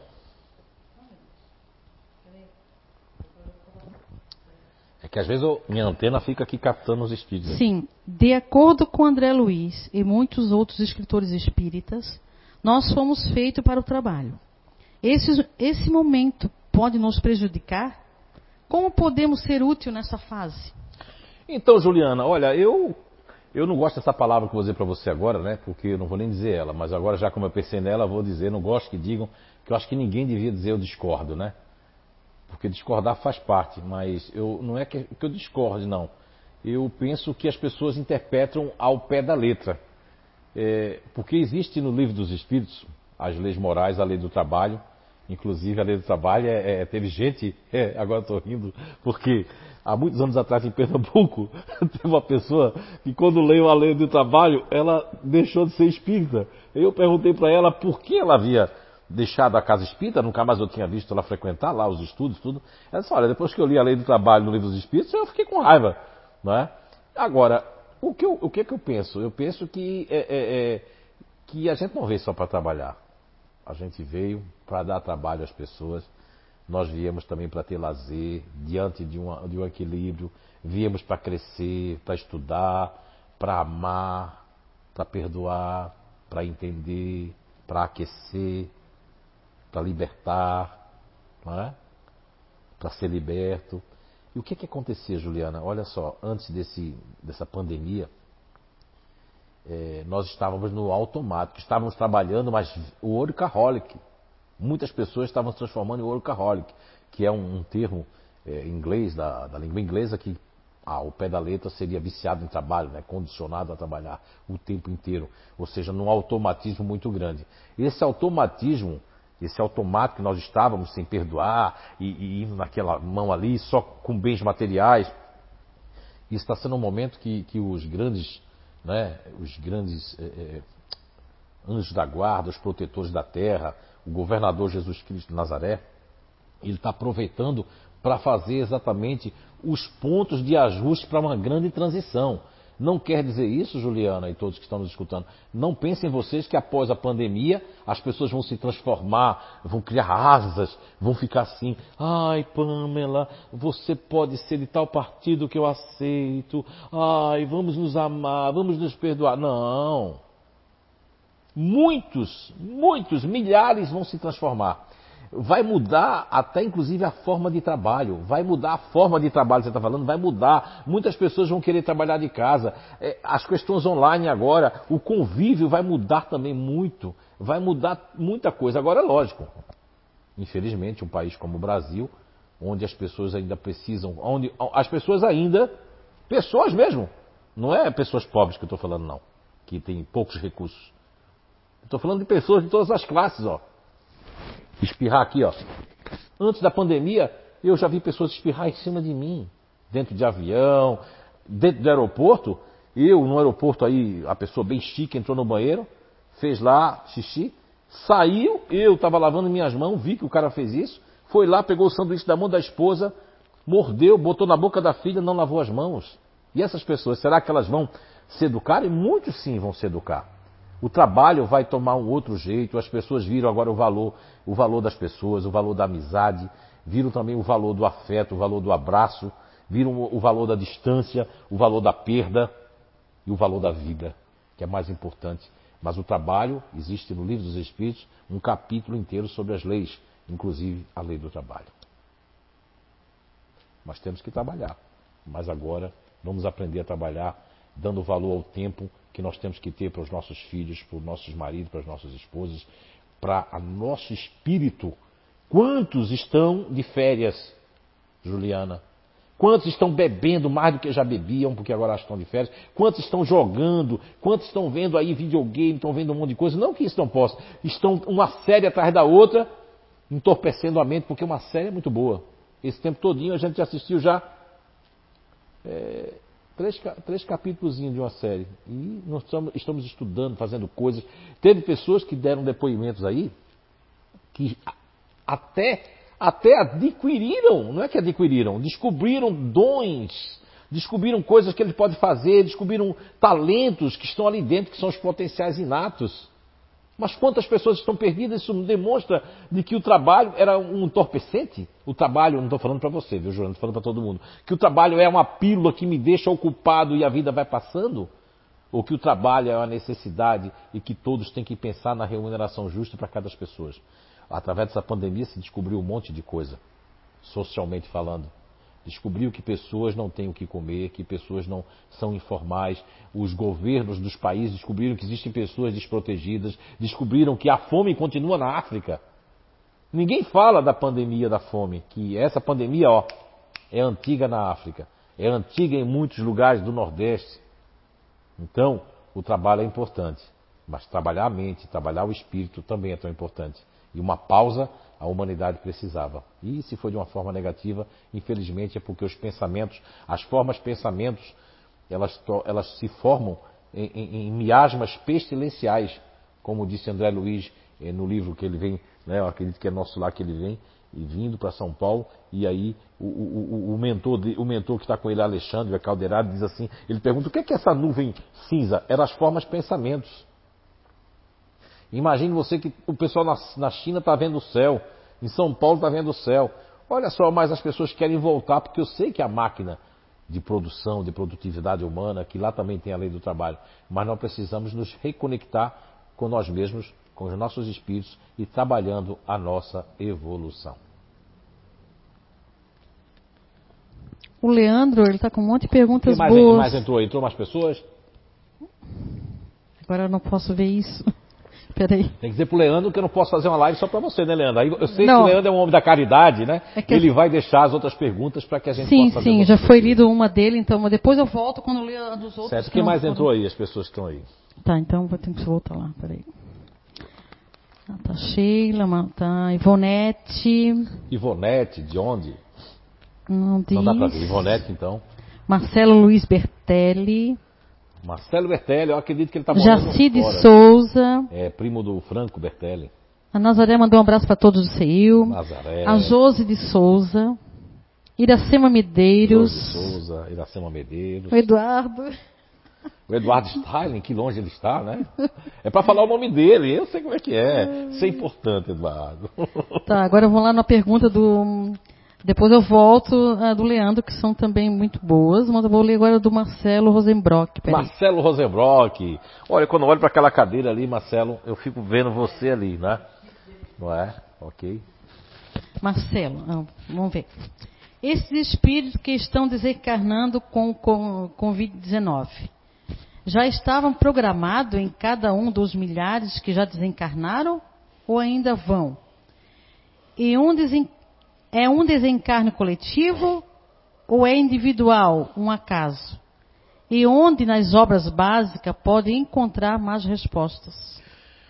Marcelo, boa tarde. É, Marcelo, então, eu vou para o final, né? Nas obras básicas não vão encontrar essas respostas, porque nós temos a lei, nas leis lá naturais, está nas leis naturais do Livro dos Espíritos, fica bem claro quando o exemplo que a espiritualidade da Allan Kardec, quando ele pergunta em coisas que podem acontecer e até os espíritos dão um- um- a questão de um galho que vai cair a pessoa, que se os espíritos podem se proteger, se pode proteger a gente de alguma coisa ruim, e aí diz que pode, eh, não pode tirar a maçã de cair na nossa cabeça, mas pode evitar que a gente passe por ali. Agora, o que eu aprendi eh, com os estudos eh, do Ian Stevenson, Dr. Hernando Guimarães Andrade e do Remenda Nato Banerjee e do Dr. Ney Preto Pérez, entre todos esses cientistas, é que nós desencarnamos sim, sem chegar a hora. E eu vi Divaldo dizer numa live, numa live dele, muito bonita até, ele está tendo lives aí direto, eu vi pela Mansão do Caminho, Divaldo Pereira Franco, né? E eu gostei muito do que ele disse numa das lives, que o, o ano passado a espiritualidade já estava meio que se preparando, porque a espiritualidade, ó, isso é bem verdade, eu, eu confirmo porque, veja bem, só é você pegar a questão 456 e 459 de O Livro dos Espíritos, onde respondem para Allan Kardec a espiritualidade que os espíritos, eles podem, olha, se os espíritos veem tudo que pensamos, sim. Muitas vezes são eles que vos conduzem, ó, poxa vida.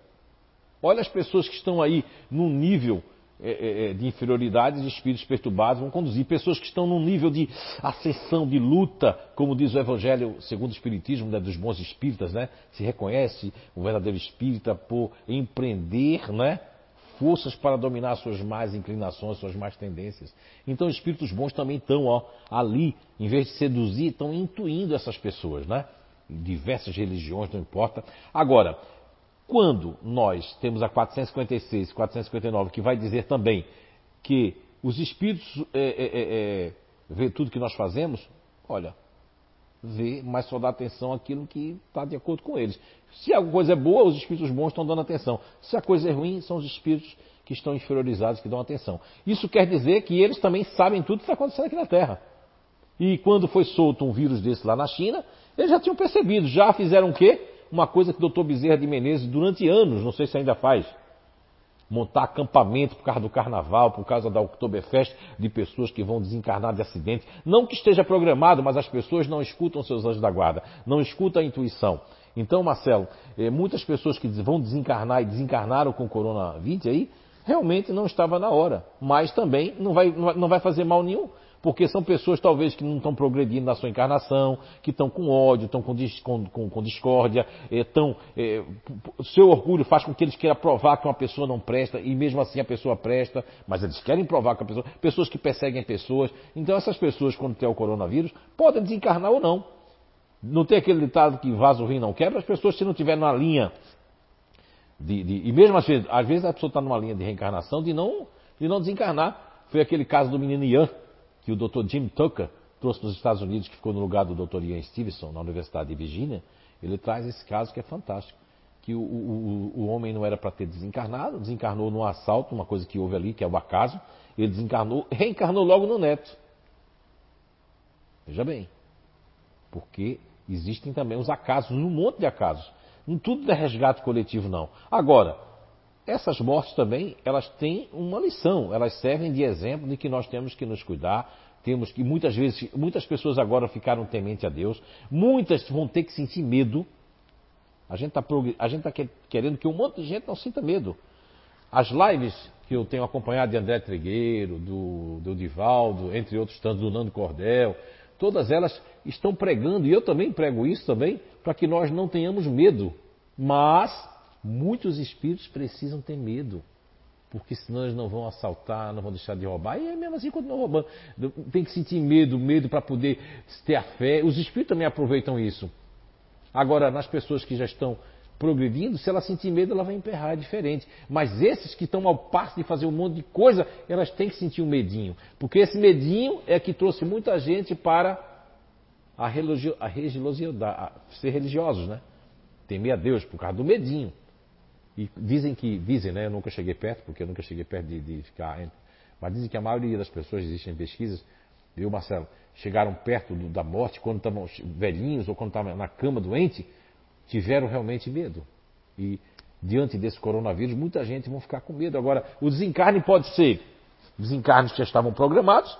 Por exemplo, Marcelo, uma pessoa que está ali, a maioria das pessoas que. Mas teve criança que desencarnou também.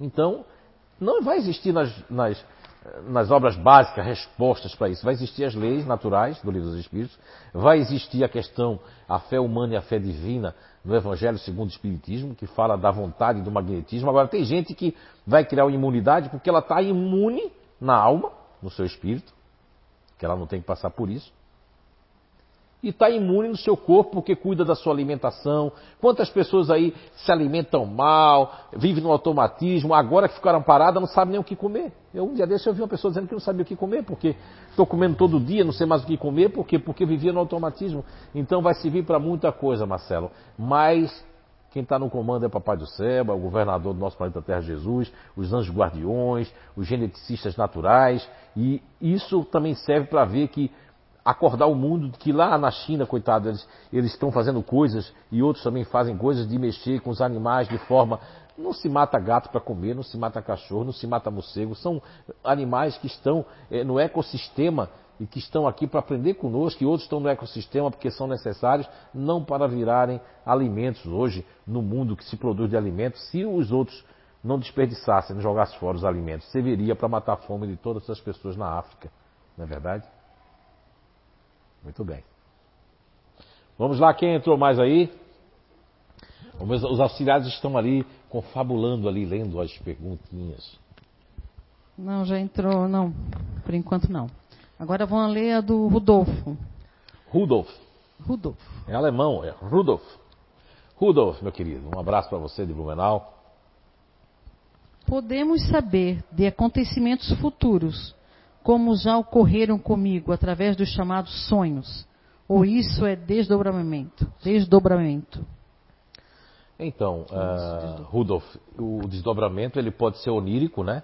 Onírico, que é através dos sonhos, e o desdobramento também, o, o Divaldo Pereira Franco mesmo já nos contou, quando tivemos em Portugal, já contou em palestras esses anos todos aí, em todo mundo, em Portugal, em qualquer lugar que ele vá, ele já em palestras mais antigas, ele sempre falava dos desdobramentos naturais que ele, ele tinha, né?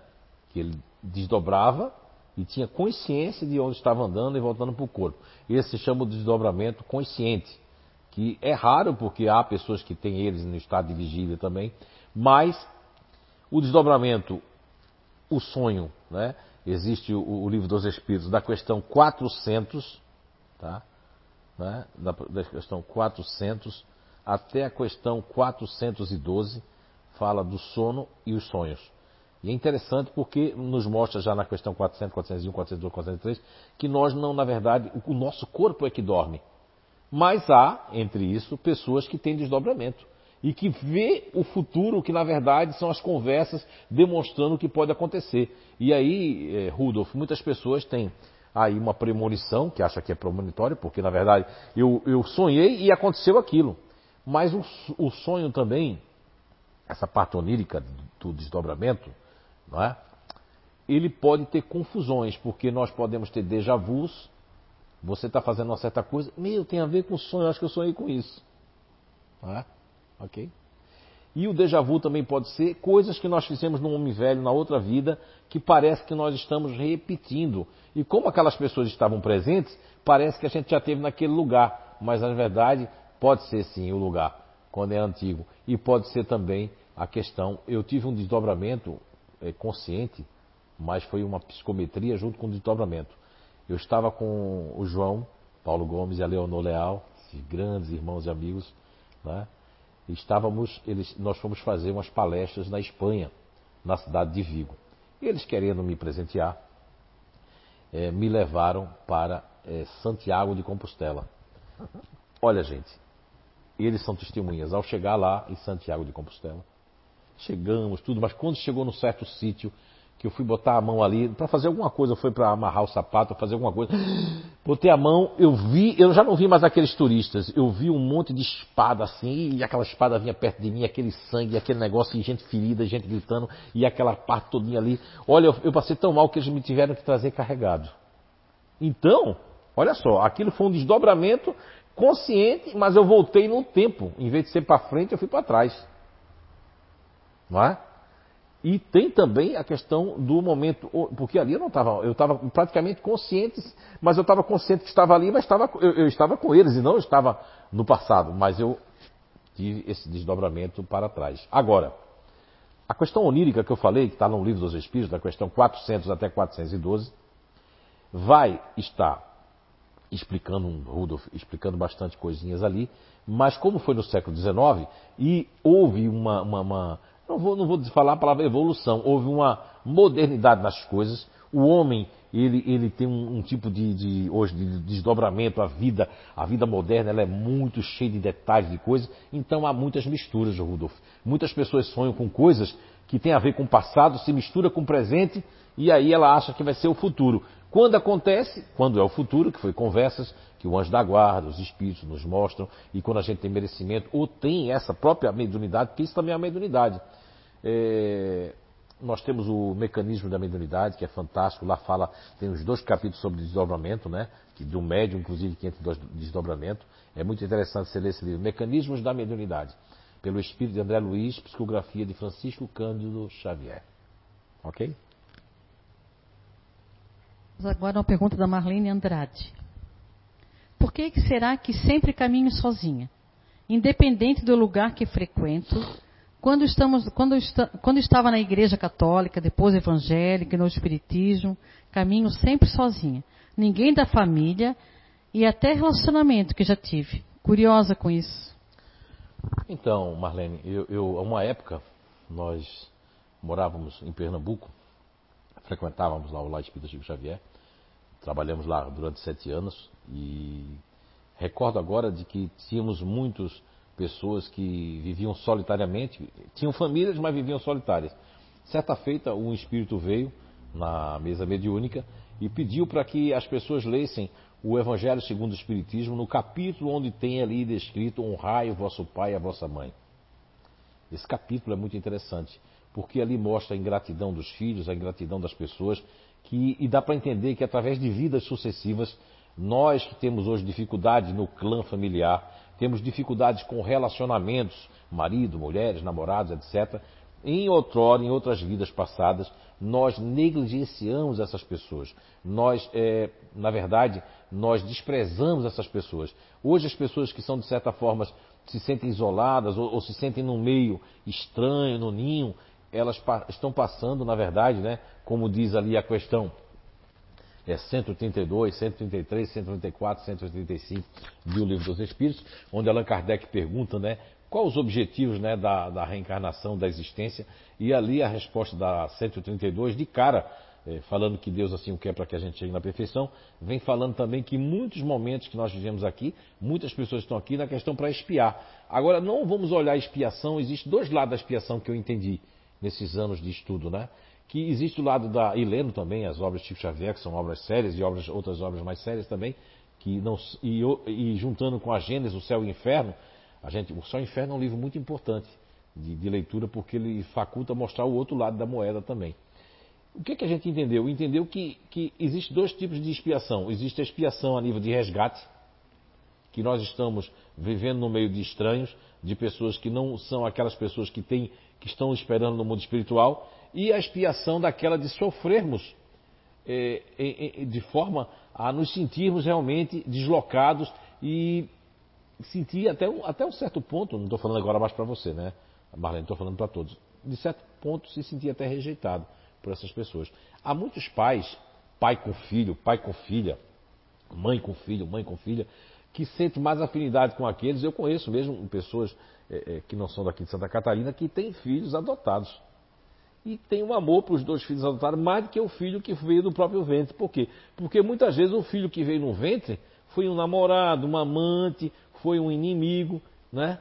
Da mãe do pai. E os filhos adotados são aqueles que vieram para ter a humildade de saber que a pessoa, mesmo como filho, adotou aquelas pessoas. Então, a questão consanguínea, a questão do, da relação de amizade, não é?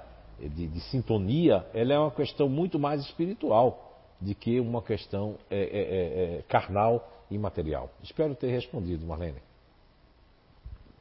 Que horas tem já? São 18 horas e 25 minutos. Eu esqueci, eu esqueci do Franco, Franco. Hoje, hoje, dia 12 de abril de 2020, em direto aqui para Portugal, Europa e para todo o Brasil, ao vivo, respondendo perguntas e respostas, né?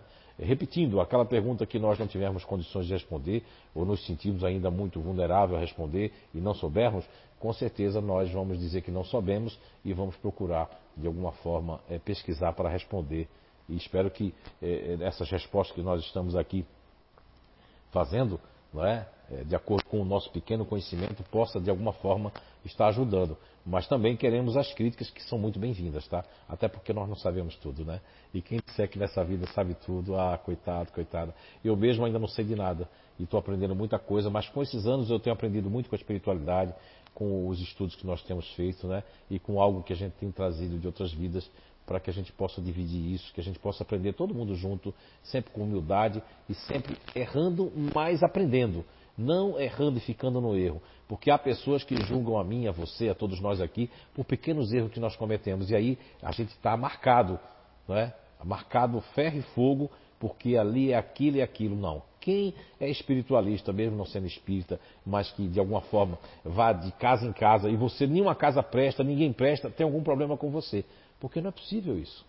Todos os lugares têm erros porque nós somos humanos, mas o importante é nós nos perdoarmos, nos amarmos, nos unirmos e estamos no mesmo planeta que é a escola, hospital, penitenciária não é? e educandário chamado Terra. Eu vou ler uma pergunta da Loiva lá de São João. E Franco, você falou Franco aí? Ah, sim. Franco é, Bertelli. Franca, Dona Salete. Dona Salete. Eu vou ler uma, depois uma pergunta do Diego Roidel. Acho que é assim que se pronuncia. Diego. É, o Diego, é do, do Face. Eu vou ler depois, que é uma pergunta bem grande, mas. É, é mas vou ler a da Loiva agora, que ela estava em, em, sequência ali, sabe? Sim. A Loiva fala o, o eu diferente, da variação extrema. Você utiliza menos o artifício de se fazer de coitadinho? Se utiliza menos? É. Olha, sim. Eu, eu, é que assim, ó, quando nós somos pais e mães, se você tem algum filho ou filha, tem alguém na sua família, Loiva, que eu sei que tem, diferente, nós não podemos tirar os diferentes por tudo. Muitas vezes, Loiva, as pessoas fazem o identidade eterna. Oh, vai ter identidade em maio, viu? Identidade eterna, vai ser online. Vamos começar em maio. Vai ser divulgado aí depois qual é a data certinha, horário e tudo mais, e dia, ok? Então, Loiva, a pessoa às vezes faz o identidade, faz o inato lá, os, os níveis 1, 2, 3, mas compreendem, às vezes escutam um momento que está se falando diferente e pega aquilo mais forte. O diferente, esse nome, ele é fantástico, porque quando a gente colocou esse codinome, essa nomenclatura, essa alcunha, né, como dizem os portugueses, diferente, é porque eles são diferentes de todos, até entre eles mesmos. Você vê que eu vou agora, Loiva, pela primeira vez desse ano de 2020, vou estar falando lá no Inato sobre variáveis, não como nível 3, mas variáveis do próprio, assim, tipo, nós temos diferentes neutros, diferentes intimidadores, que é o caso do Steve Jobs, como a Sheila lá do Rio falou. Nós temos diferentes disponíveis, diferentes um tanto, um, um tanto continuadores, né? E temos diferentes que conseguiram ultrapassar, que é a Deinha, André Aita e Sandra Aita, um abraço, seu Liberto também, para Solange, Reuter, todos ali, né? Que já tem um pé no otimista, porque conseguiu ascender, ascender dentro de si esse subego otimista. Veja bem, então, mas o diferente, quando vem pela primeira vez nisso aí, não quer dizer que ele vai se vitimizar. Ele se vitimiza mais para ele, às vezes não se vitimiza em casa. Quando o diferente não se vitimiza em casa, ele se vitimiza no trabalho, se vitimiza com os amigos. Existe um campo, um local que ele, propriamente dito, ele consegue se vitimizar mais, não é?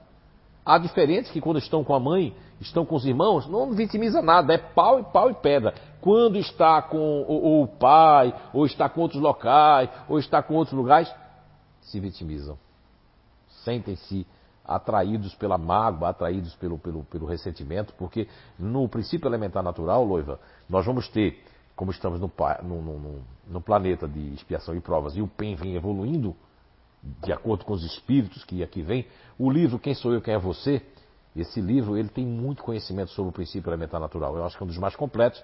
Tem o Arqueologia do Ser também, e tem também o livro Nosfera, que fala da energia de cada um de nós. Nós já está relançando uma arqueologia diferente, que vai ser um outro livro, não vai ser arqueologia, vai falar sobre a reencarnação dos grupos e do princípio elementar natural, e um outro livro que é um outro livro que vai superar o Nosfera, que vai estar falando sobre alinhamento energético e vai ter um título muito diferenciado, mais completo, né? Porque também a gente aprendeu mais coisas também. E temos aprendido e vamos aprender muito mais. Agora, e descobrir também coisas, né? Fazendo o link sempre com, a, com os espíritos, fazendo o link com, com as obras básicas e com a ciência. Né? Como disse Allan Kardec, se a ciência comprovar que nós estamos errados, sigamos com a ciência. Loiva, o diferente, ele, como eu expliquei, ele pode se vitimizar mais com os outros que, que naqueles que convivem, não é? E a vitimização ela tem várias formas. Não é só, ah, ah, não, a vitimização pode ser inclusive ficar do contra. É uma forma de se vitimizar e de chamar a atenção também. A vitimização ela vai muito longe num contexto, não da acepção da palavra do termo de vitimizar-se, mas de se sentir-se, inclusive, inferior ou incapaz ou que eu não posso aprender aquilo. Há muitas formas, tá certo? Espero ter respondido. Vou perguntar do Diego lá do Facebook, que ele perguntou, é bem grande, tá? Vou ler bem devagar, okay. para não poder repetir, não precisar de repetir. Né? Bita. Tá, é... Ouvi algumas vezes você comentando, sem muita esperança, a possibilidade de a Terra se tornar um mundo de regeneração. Utiliza como exemplo o sangue que, que escorre pelo aparelho da TV ao ligarmos os noticiários. Mas será que, assim como a ciência e a tecnologia evoluíram expo exponencialmente nos últimos anos, as pessoas não poderiam evoluir moralmente e espiritualmente de forma que dentro de 30 anos a Terra se torne este tão sonhado mundo? E como parte desse processo, talvez esse coronavírus seja um brinde por termos nos escapado de uma terceira guerra e recebermos essa tarefa de superar o problema com união, o que não acontece de forma geral.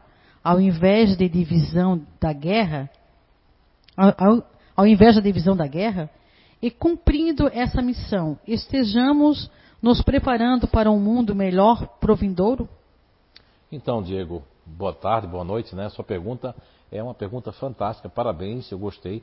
Eu acredito que se você me acompanha, você sabe que eu sou um dos poucos que defendo que nós estamos num mundo de expiação e provas, e eu não vou ser louco, é a questão de lógica. E se eu tiver errado quando chegar no mundo espiritual, eu vou saber. Mas a espiritualidade, por exemplo, que é muito responsável, que me acompanha, não me responde de pronto, porque ela diz que as respostas. Por isso que eu fico muito desconfiado quando algum médio, pode ser quem for, né, disser que 2055, 2000, não, não existe, a data é muito relativa, estamos num processo dinâmico. Veja bem, é, Diego, a ciência, a tecnologia, em menos de 100 anos, evoluiu mais do que 2 mil e poucos anos.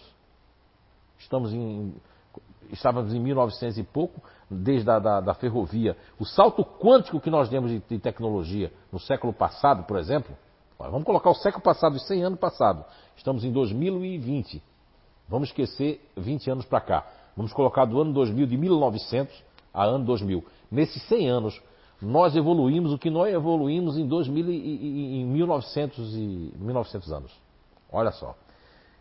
A tecnologia foi trazida. Muitos espíritos de outros mundos, como diz a questão 985, como diz a questão 804 de O Livro dos Espíritos, como diz a questão 172 de O Livro dos Espíritos, 172, questão 804 e questão 985. Espíritos vieram desses mundos, trazendo como Nikola Tesla e como tantos outros espíritos que vieram de mundos né, e de outros, de outros locais.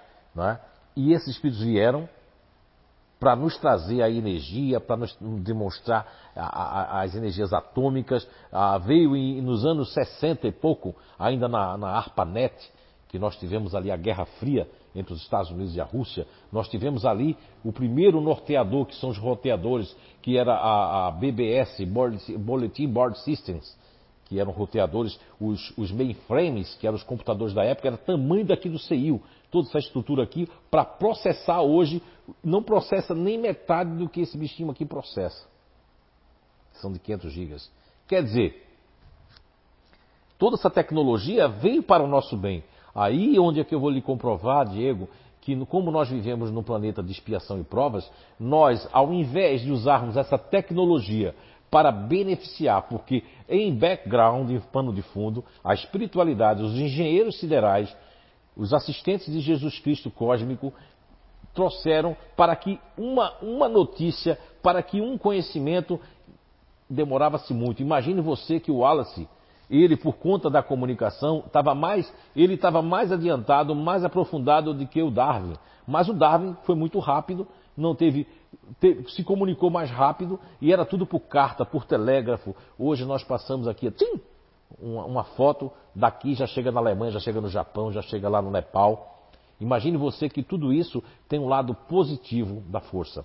O que acontece quando nós somos um país né? Por exemplo, aqui, um planeta de expiação e provas, um país como o Brasil, tem uma diferença enorme na Noruega, quando eu estive lá, no primeiro hospital psiquiátrico sem drogas do planeta Terra, uma ala que tinha. Estava lá fazendo pesquisa e lá a internet, tudo, 5G, 10G, o jeito que as pessoas se. totalmente diferente, assim como é a Suíça. Já são colônias. Mas veja que a Noruega vem de onde? Onde eu queria mostrar para você. A Noruega vem dos vikings um povo que era considerado bárbaro pelos romanos, não é? Um povo que era assim de, de matar logo, de fazer. De... Mas olha só a Noruega. É sempre o primeiro, o segundo, o primeiro, o segundo DH. em termos de, de, de, de, de PIB, em, to, em, termos de tudo, educação, de tudo. Então, assim, nós estamos evoluindo em muitos cantos da Terra, mas mundos inferiores, como faz a questão 985, que diz que nessa depuração que nós estamos fazendo aqui, vamos também para outros mundos mais superiores, mais adiantados, é?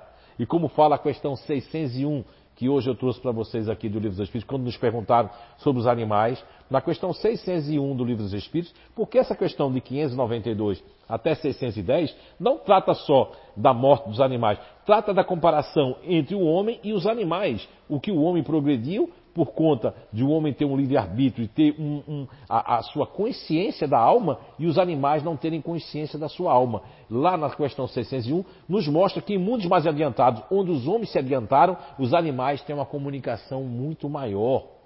Isso nos comprova de que nós ainda temos os animais ferozes, eh, cachorros que as pessoas criam, em vez de ter docilidade, eles criam uma raiva, não é do animal, e sim da energia proporcionada pelos seus donos, né? entre aspas. Agora, Diego, essa questão eh, da, da, tecnologia, ela é uma coisa muito fantástica, mas o que é que as pessoas usam tecnologia? Para fazer fake news, que é, é do, desse século agora, 21, para fazer vírus, que já começou no século passado, quando a tecnologia começou, já fabricavam-se vírus para depois fabricar o antídoto, para depois vender e as pessoas depender do antivírus, não é verdade?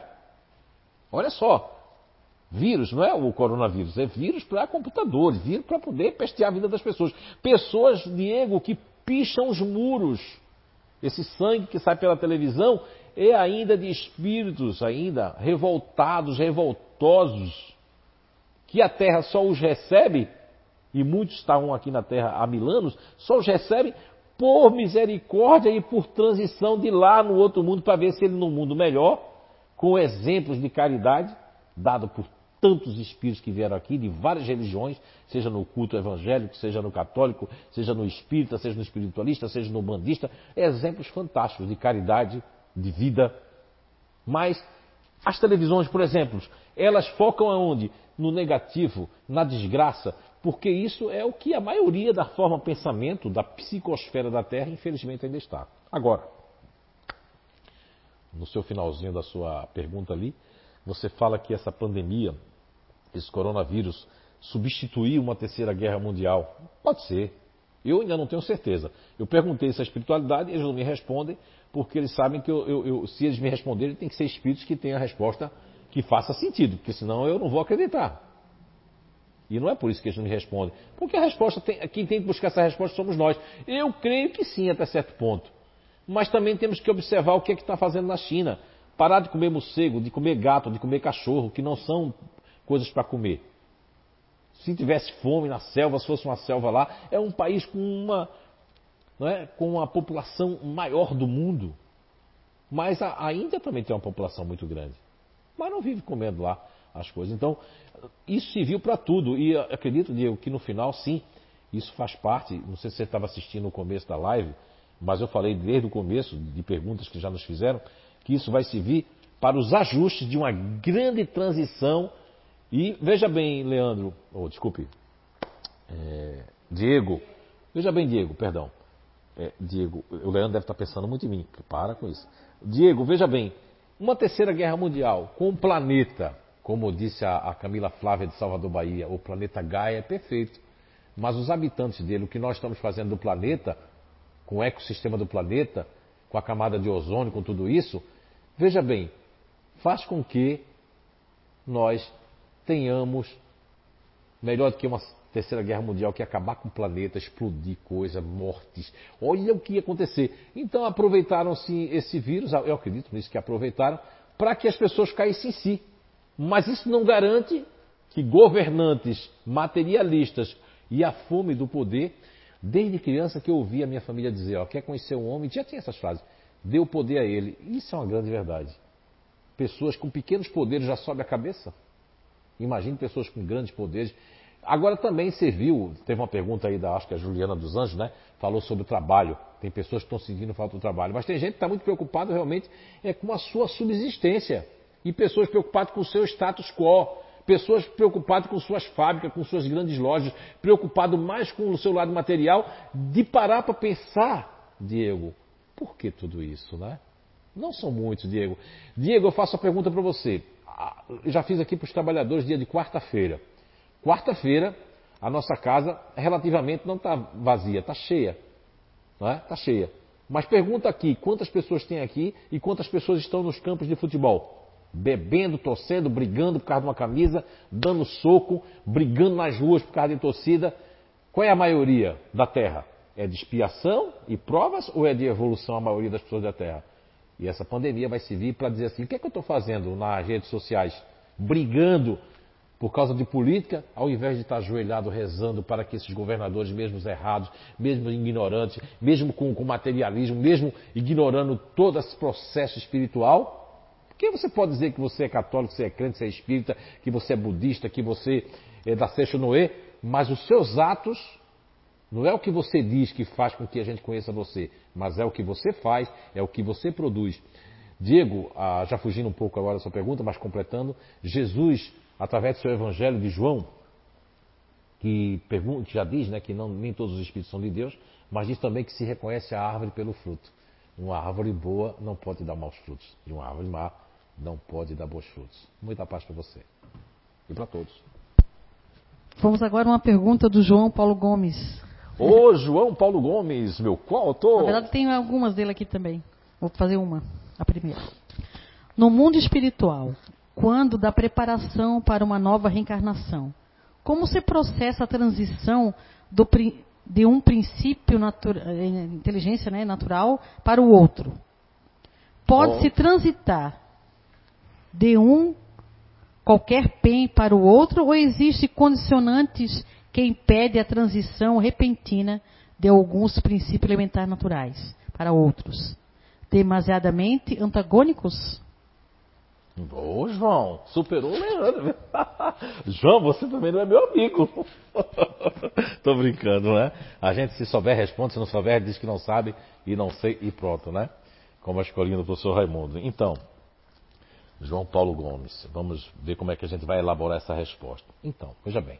Primeiramente, né, é, não obstante, é muito bom nós trazermos primeiro que vamos colocar aqui, a grosso modo, para os kardecólogos de plantão, os perseguidores, não é? Da, dos palestrantes, das pessoas que respondem, vamos colocar básico, não quer dizer que existem esses dois tipos, mas vamos colocar, João, os dois tipos primeiros básicos de reencarnação. Que inclusive hoje foi uma pergunta, eu acredito, do Adilson Tais, daqui de Blumenau. Ele perguntou aí lá pelas tantas, lá no início da live, sobre a questão de reencarnarmos em países, cidades, continentes, inclusive, né? E também teve a pergunta do, do próprio é, Leonardo Rossetti, de Nova Zelândia, né? Um continente que fica por trás aqui do nosso globo terrestre, aqui do, da América do Sul. Nós vamos ter dois tipos de reencarnações. Uma reencarnação que nós vamos chamar programada, que se programa desde local, até inclusive quando a pessoa tem merecimento e é uma programação elaborada porque a pessoa chegou a merecer isso, ela tem até uma programação bem elaborada de gene, genético, família, até ver se vai ter um fluido vital grande para viver muitos anos, etc, etc. E existe a programação compulsória. Quem aqui, não sei em Portugal, João, mas aqui a gente já pagou um tal de cheque compulsório, que era imposto do cheque, imposto do combustível, né? E que nós, era quando se diz compulsório, é porque nós, é, é, é fora do nosso acordo de nós consentimos ou não, compulsoriamente a pessoas. Imagine você que uma pessoa, por exemplo, eu vou começar pelo negativo, né? Imitando as televisões, viu, Diego? Depois nós vamos pro positivo. É já um hábito horrível do ser humano enaltecer primeiro o negativo de que o positivo. Mas o meu aqui é diferente. Ah, o enaltecimento aqui é, é para que a gente saia de, de baixo para cima. Imagine vocês num coito de estupro, que é algo super negativo, super doído, né, para quem agora vai receber. Naquele estupro ali, o espírito vai ter que se aproveitar o gameta antes que alcance o gameta masculino, o óvulo feminino, antes que se forme o zigoto, vai ter que um espírito reencarnar. Isso é uma reencarnação compulsória, João Paulo Gomes e todos.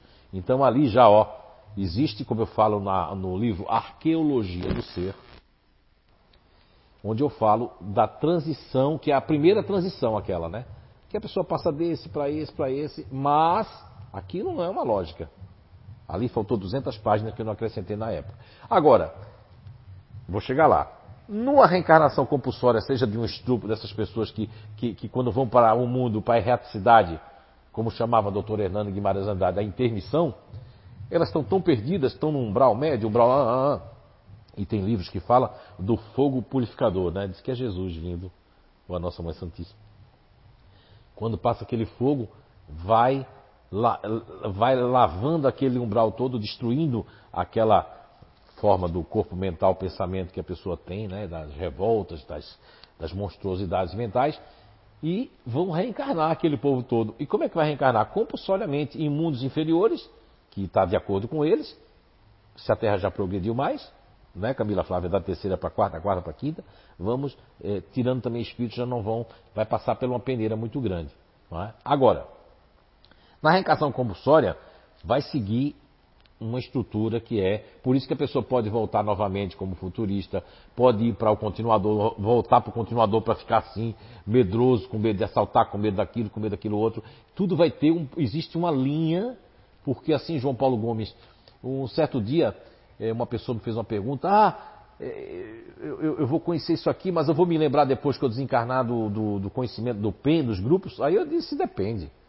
Imagine você, João Paulo Gomes, agora vamos para o lado positivo que existem espíritos que nem conhecem o PEN, que estavam aqui nos dois, três, quatro Identidades Eternas, que apareceu espíritos fazendo perguntas aqui, porque eles desencarnaram.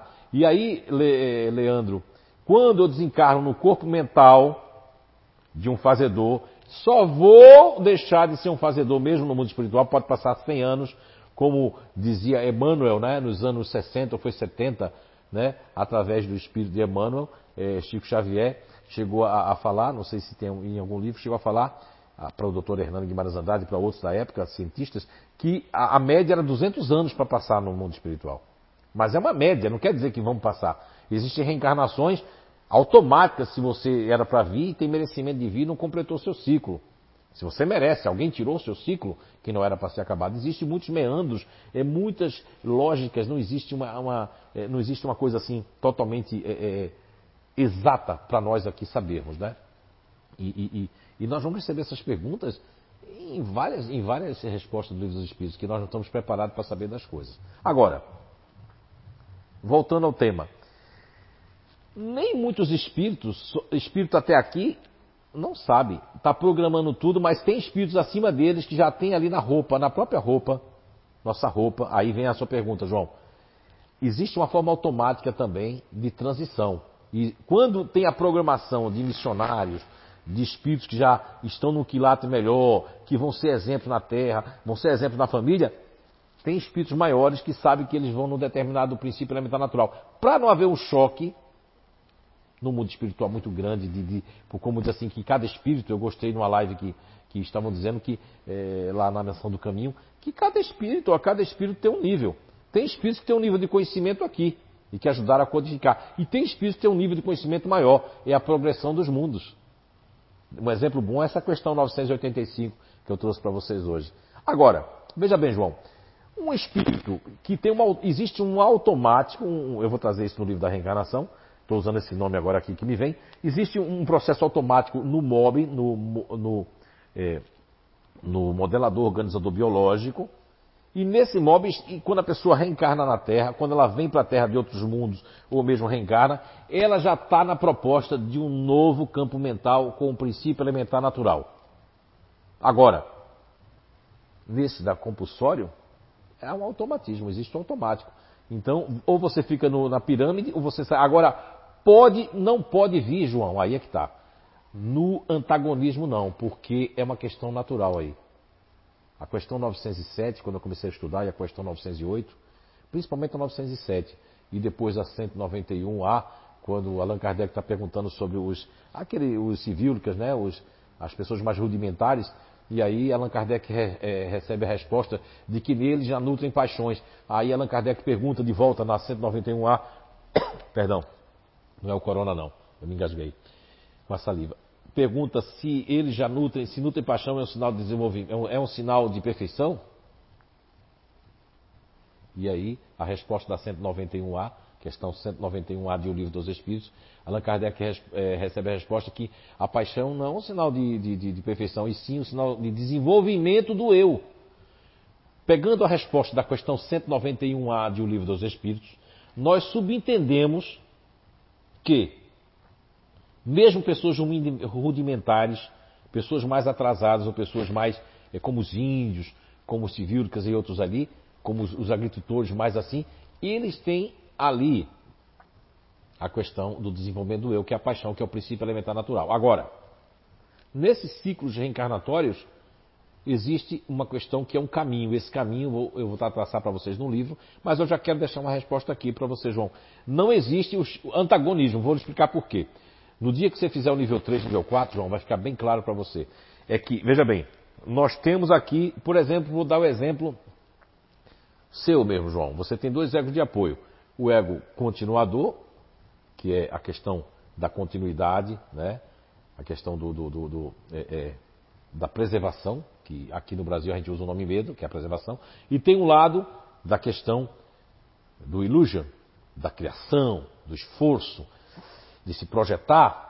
Veja bem, a natureza já dá dois, dois, dois processos. No, na questão compulsória, ali, para eles, é passado e futuro estão ali. O passado e o futuro, compulsoriamente, estão ali.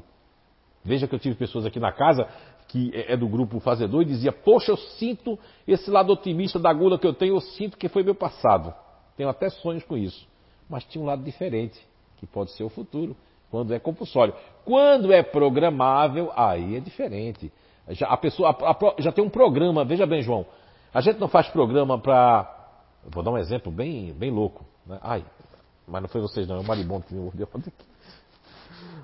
Ontem eu fui tirar banana lá no sítio Capão Amarelo, aí o maribondo me mordeu. E sabe o que eu fiz? Em vez de gritar e reclamar, diga, ah, que olha maribondo, né? Que bom que você me mordeu.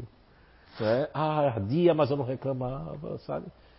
Porque é bom a gente não reclamar da vida, porque aí traz coisas boas. Então, João, então, mesmo, a gente não tem programas sociais que a gente programa, por exemplo, eu já vi a Gabriela Lana, a Gabi, Gabizita, programar para sair no Facebook tal coisa, tal coisa, é, programar para sair lá no, no, no, Instagram tal coisa, né, no programa, isso? É, é bem rudimentar isso aí, lógico, mas pegando essa tecnologia, que é uma imitação do mundo espiritual, do, não é uma imitação do mundo espiritual, mas de vários mundos que as pessoas vêm aqui trazer a tecnologia. Você veja que a questão de André Luiz, quando falava Chico Xavier de televisões, de plástico, esse negócio todo, nem existia naquele tempo, 1940. Depois vieram ver essas coisas, essas telas de computador, essas coisas todas, que já apareciam em 1940 nas psicografias. Agora, existe também uma programação para certos níveis espirituais, que a roupa já vem com a programação de é até o que eu trago no Identidade Eterna, quando eu desenho aqui, que eu faço o desenho aqui no quadro sempre, Identidade Eterna, do, do que o Leandro perguntou, acho que foi na, na live passada, ele perguntou quantos subegos, né, quantos, quantos a gente vem. É, aí a gente vem ali, João, com os egos de apoio, os subegos que a gente consegue usar, porque são de outras vidas que vêm ali, do futuro e passado, já está tudo ali. Então está tudo programado. Então tem uma programação ali já no conjunto de cada pessoa que vai reencarnar. É fantástico. E se a pessoa não acreditar nisso, aí eu trago a pessoa para uma pergunta que eu faço. Que é uma pergunta que tem, inclusive, que vai da questão ali, ó, 132 é direto, que pergunta sobre a justiça também da reencarnação e tudo mais e da 172 também pergunta, que é a questão assim, se assim não fosse, os espíritos perguntam para Kardec, onde é que está a justiça de Deus se não for assim? Se a gente não transmigar agora, o PEN, o princípio elementar natural, a sua descoberta, traz uma lógica fantástica, que está de encontro com a questão 804 do Livro dos Espíritos, né? E a questão da paixão que está lá na Gênesis, capítulo O Bem e o Mal, item 18, que também está se referenciando, referendando sobre a paixão. Agora veja a lógica, João. Existe então uma programação dentro do MOB, não é? que é, é, é o MOB, o modelador organizador biológico, da cúpula do Dr. Hernando Guimarães Andrade, que eu ainda tenho que estudar mais, mas ali já existe ali, e a gente espera que os espíritos nos ajudem, nessa roupagem já existe uma pré-programação pronta para determinados espíritos que são reencarnações programáveis. Já é outro nível, já existem níveis. E aqui existe para a reencarnação compulsória que segue aquela ordem.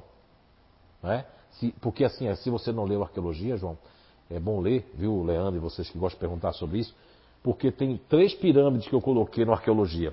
Uma pirâmide onde tem, são nove lá inclusive, né? na época eu ainda não tinha encontrado as respostas dos outros três eh, transmigrações dos grupos que aconteceu nesses anos todos, e eu tive que fazer muitas psicometrias eh, da Terra, da, da, da, da, história da Terra, universal, etc., para chegar e comprovar o que é maravilhoso, é que todos os países que nós temos tido, inclusive em Portugal, João, você foi testemunha aqui em vários grupos, as pessoas se comprovavam do seu grupo de inteligência, daquilo que faziam, e percebe-se que nós temos uh, espalhados várias pessoas que têm as mesmas coisas que a Pamela tem. Agora, os espíritos são únicos, assim como as nossas digitais. Mas a programação, João, para não ficar enganando nem enrolando, né, que os portugueses não gostam que enrolem.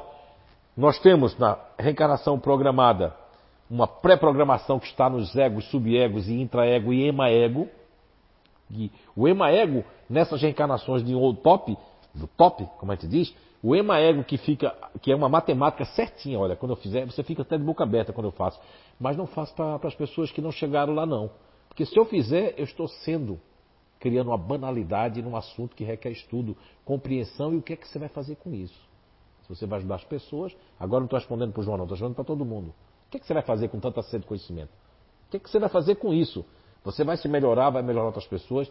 Então eu sou muito criterioso com isso. Muitas vezes eu não respondo tudo. Não é o caso do João agora, que a gente já conversou muito em Portugal. Ele é testemunha de tudo, de vários é, sítios em Portugal, do Algarve, no sul, Lisboa, no norte, né? Que nós encontramos, né? Na própria Espanha, naquela palestra que nós fomos em Vigo, né? Eu, você e Leonor, você viu como o pessoal ficou ouriçado com a questão 146 em espanhol, com, aqueles, é, com aquelas questões todas das pessoas, das personalidades. Então, esse é um assunto que vai ter que entrar, né? não é que vai entrar na doutrina espírita, porque já faz parte, mas o movimento espírita, se quiser entender mais sobre a lógica da reencarnação das personalidades, mas muitos não vão querer, porque vão quebrar com paradigmas, com notoriedade, com seus livros, com suas coisas. E o PEN não vem derrubar nada disso, vem dar substância.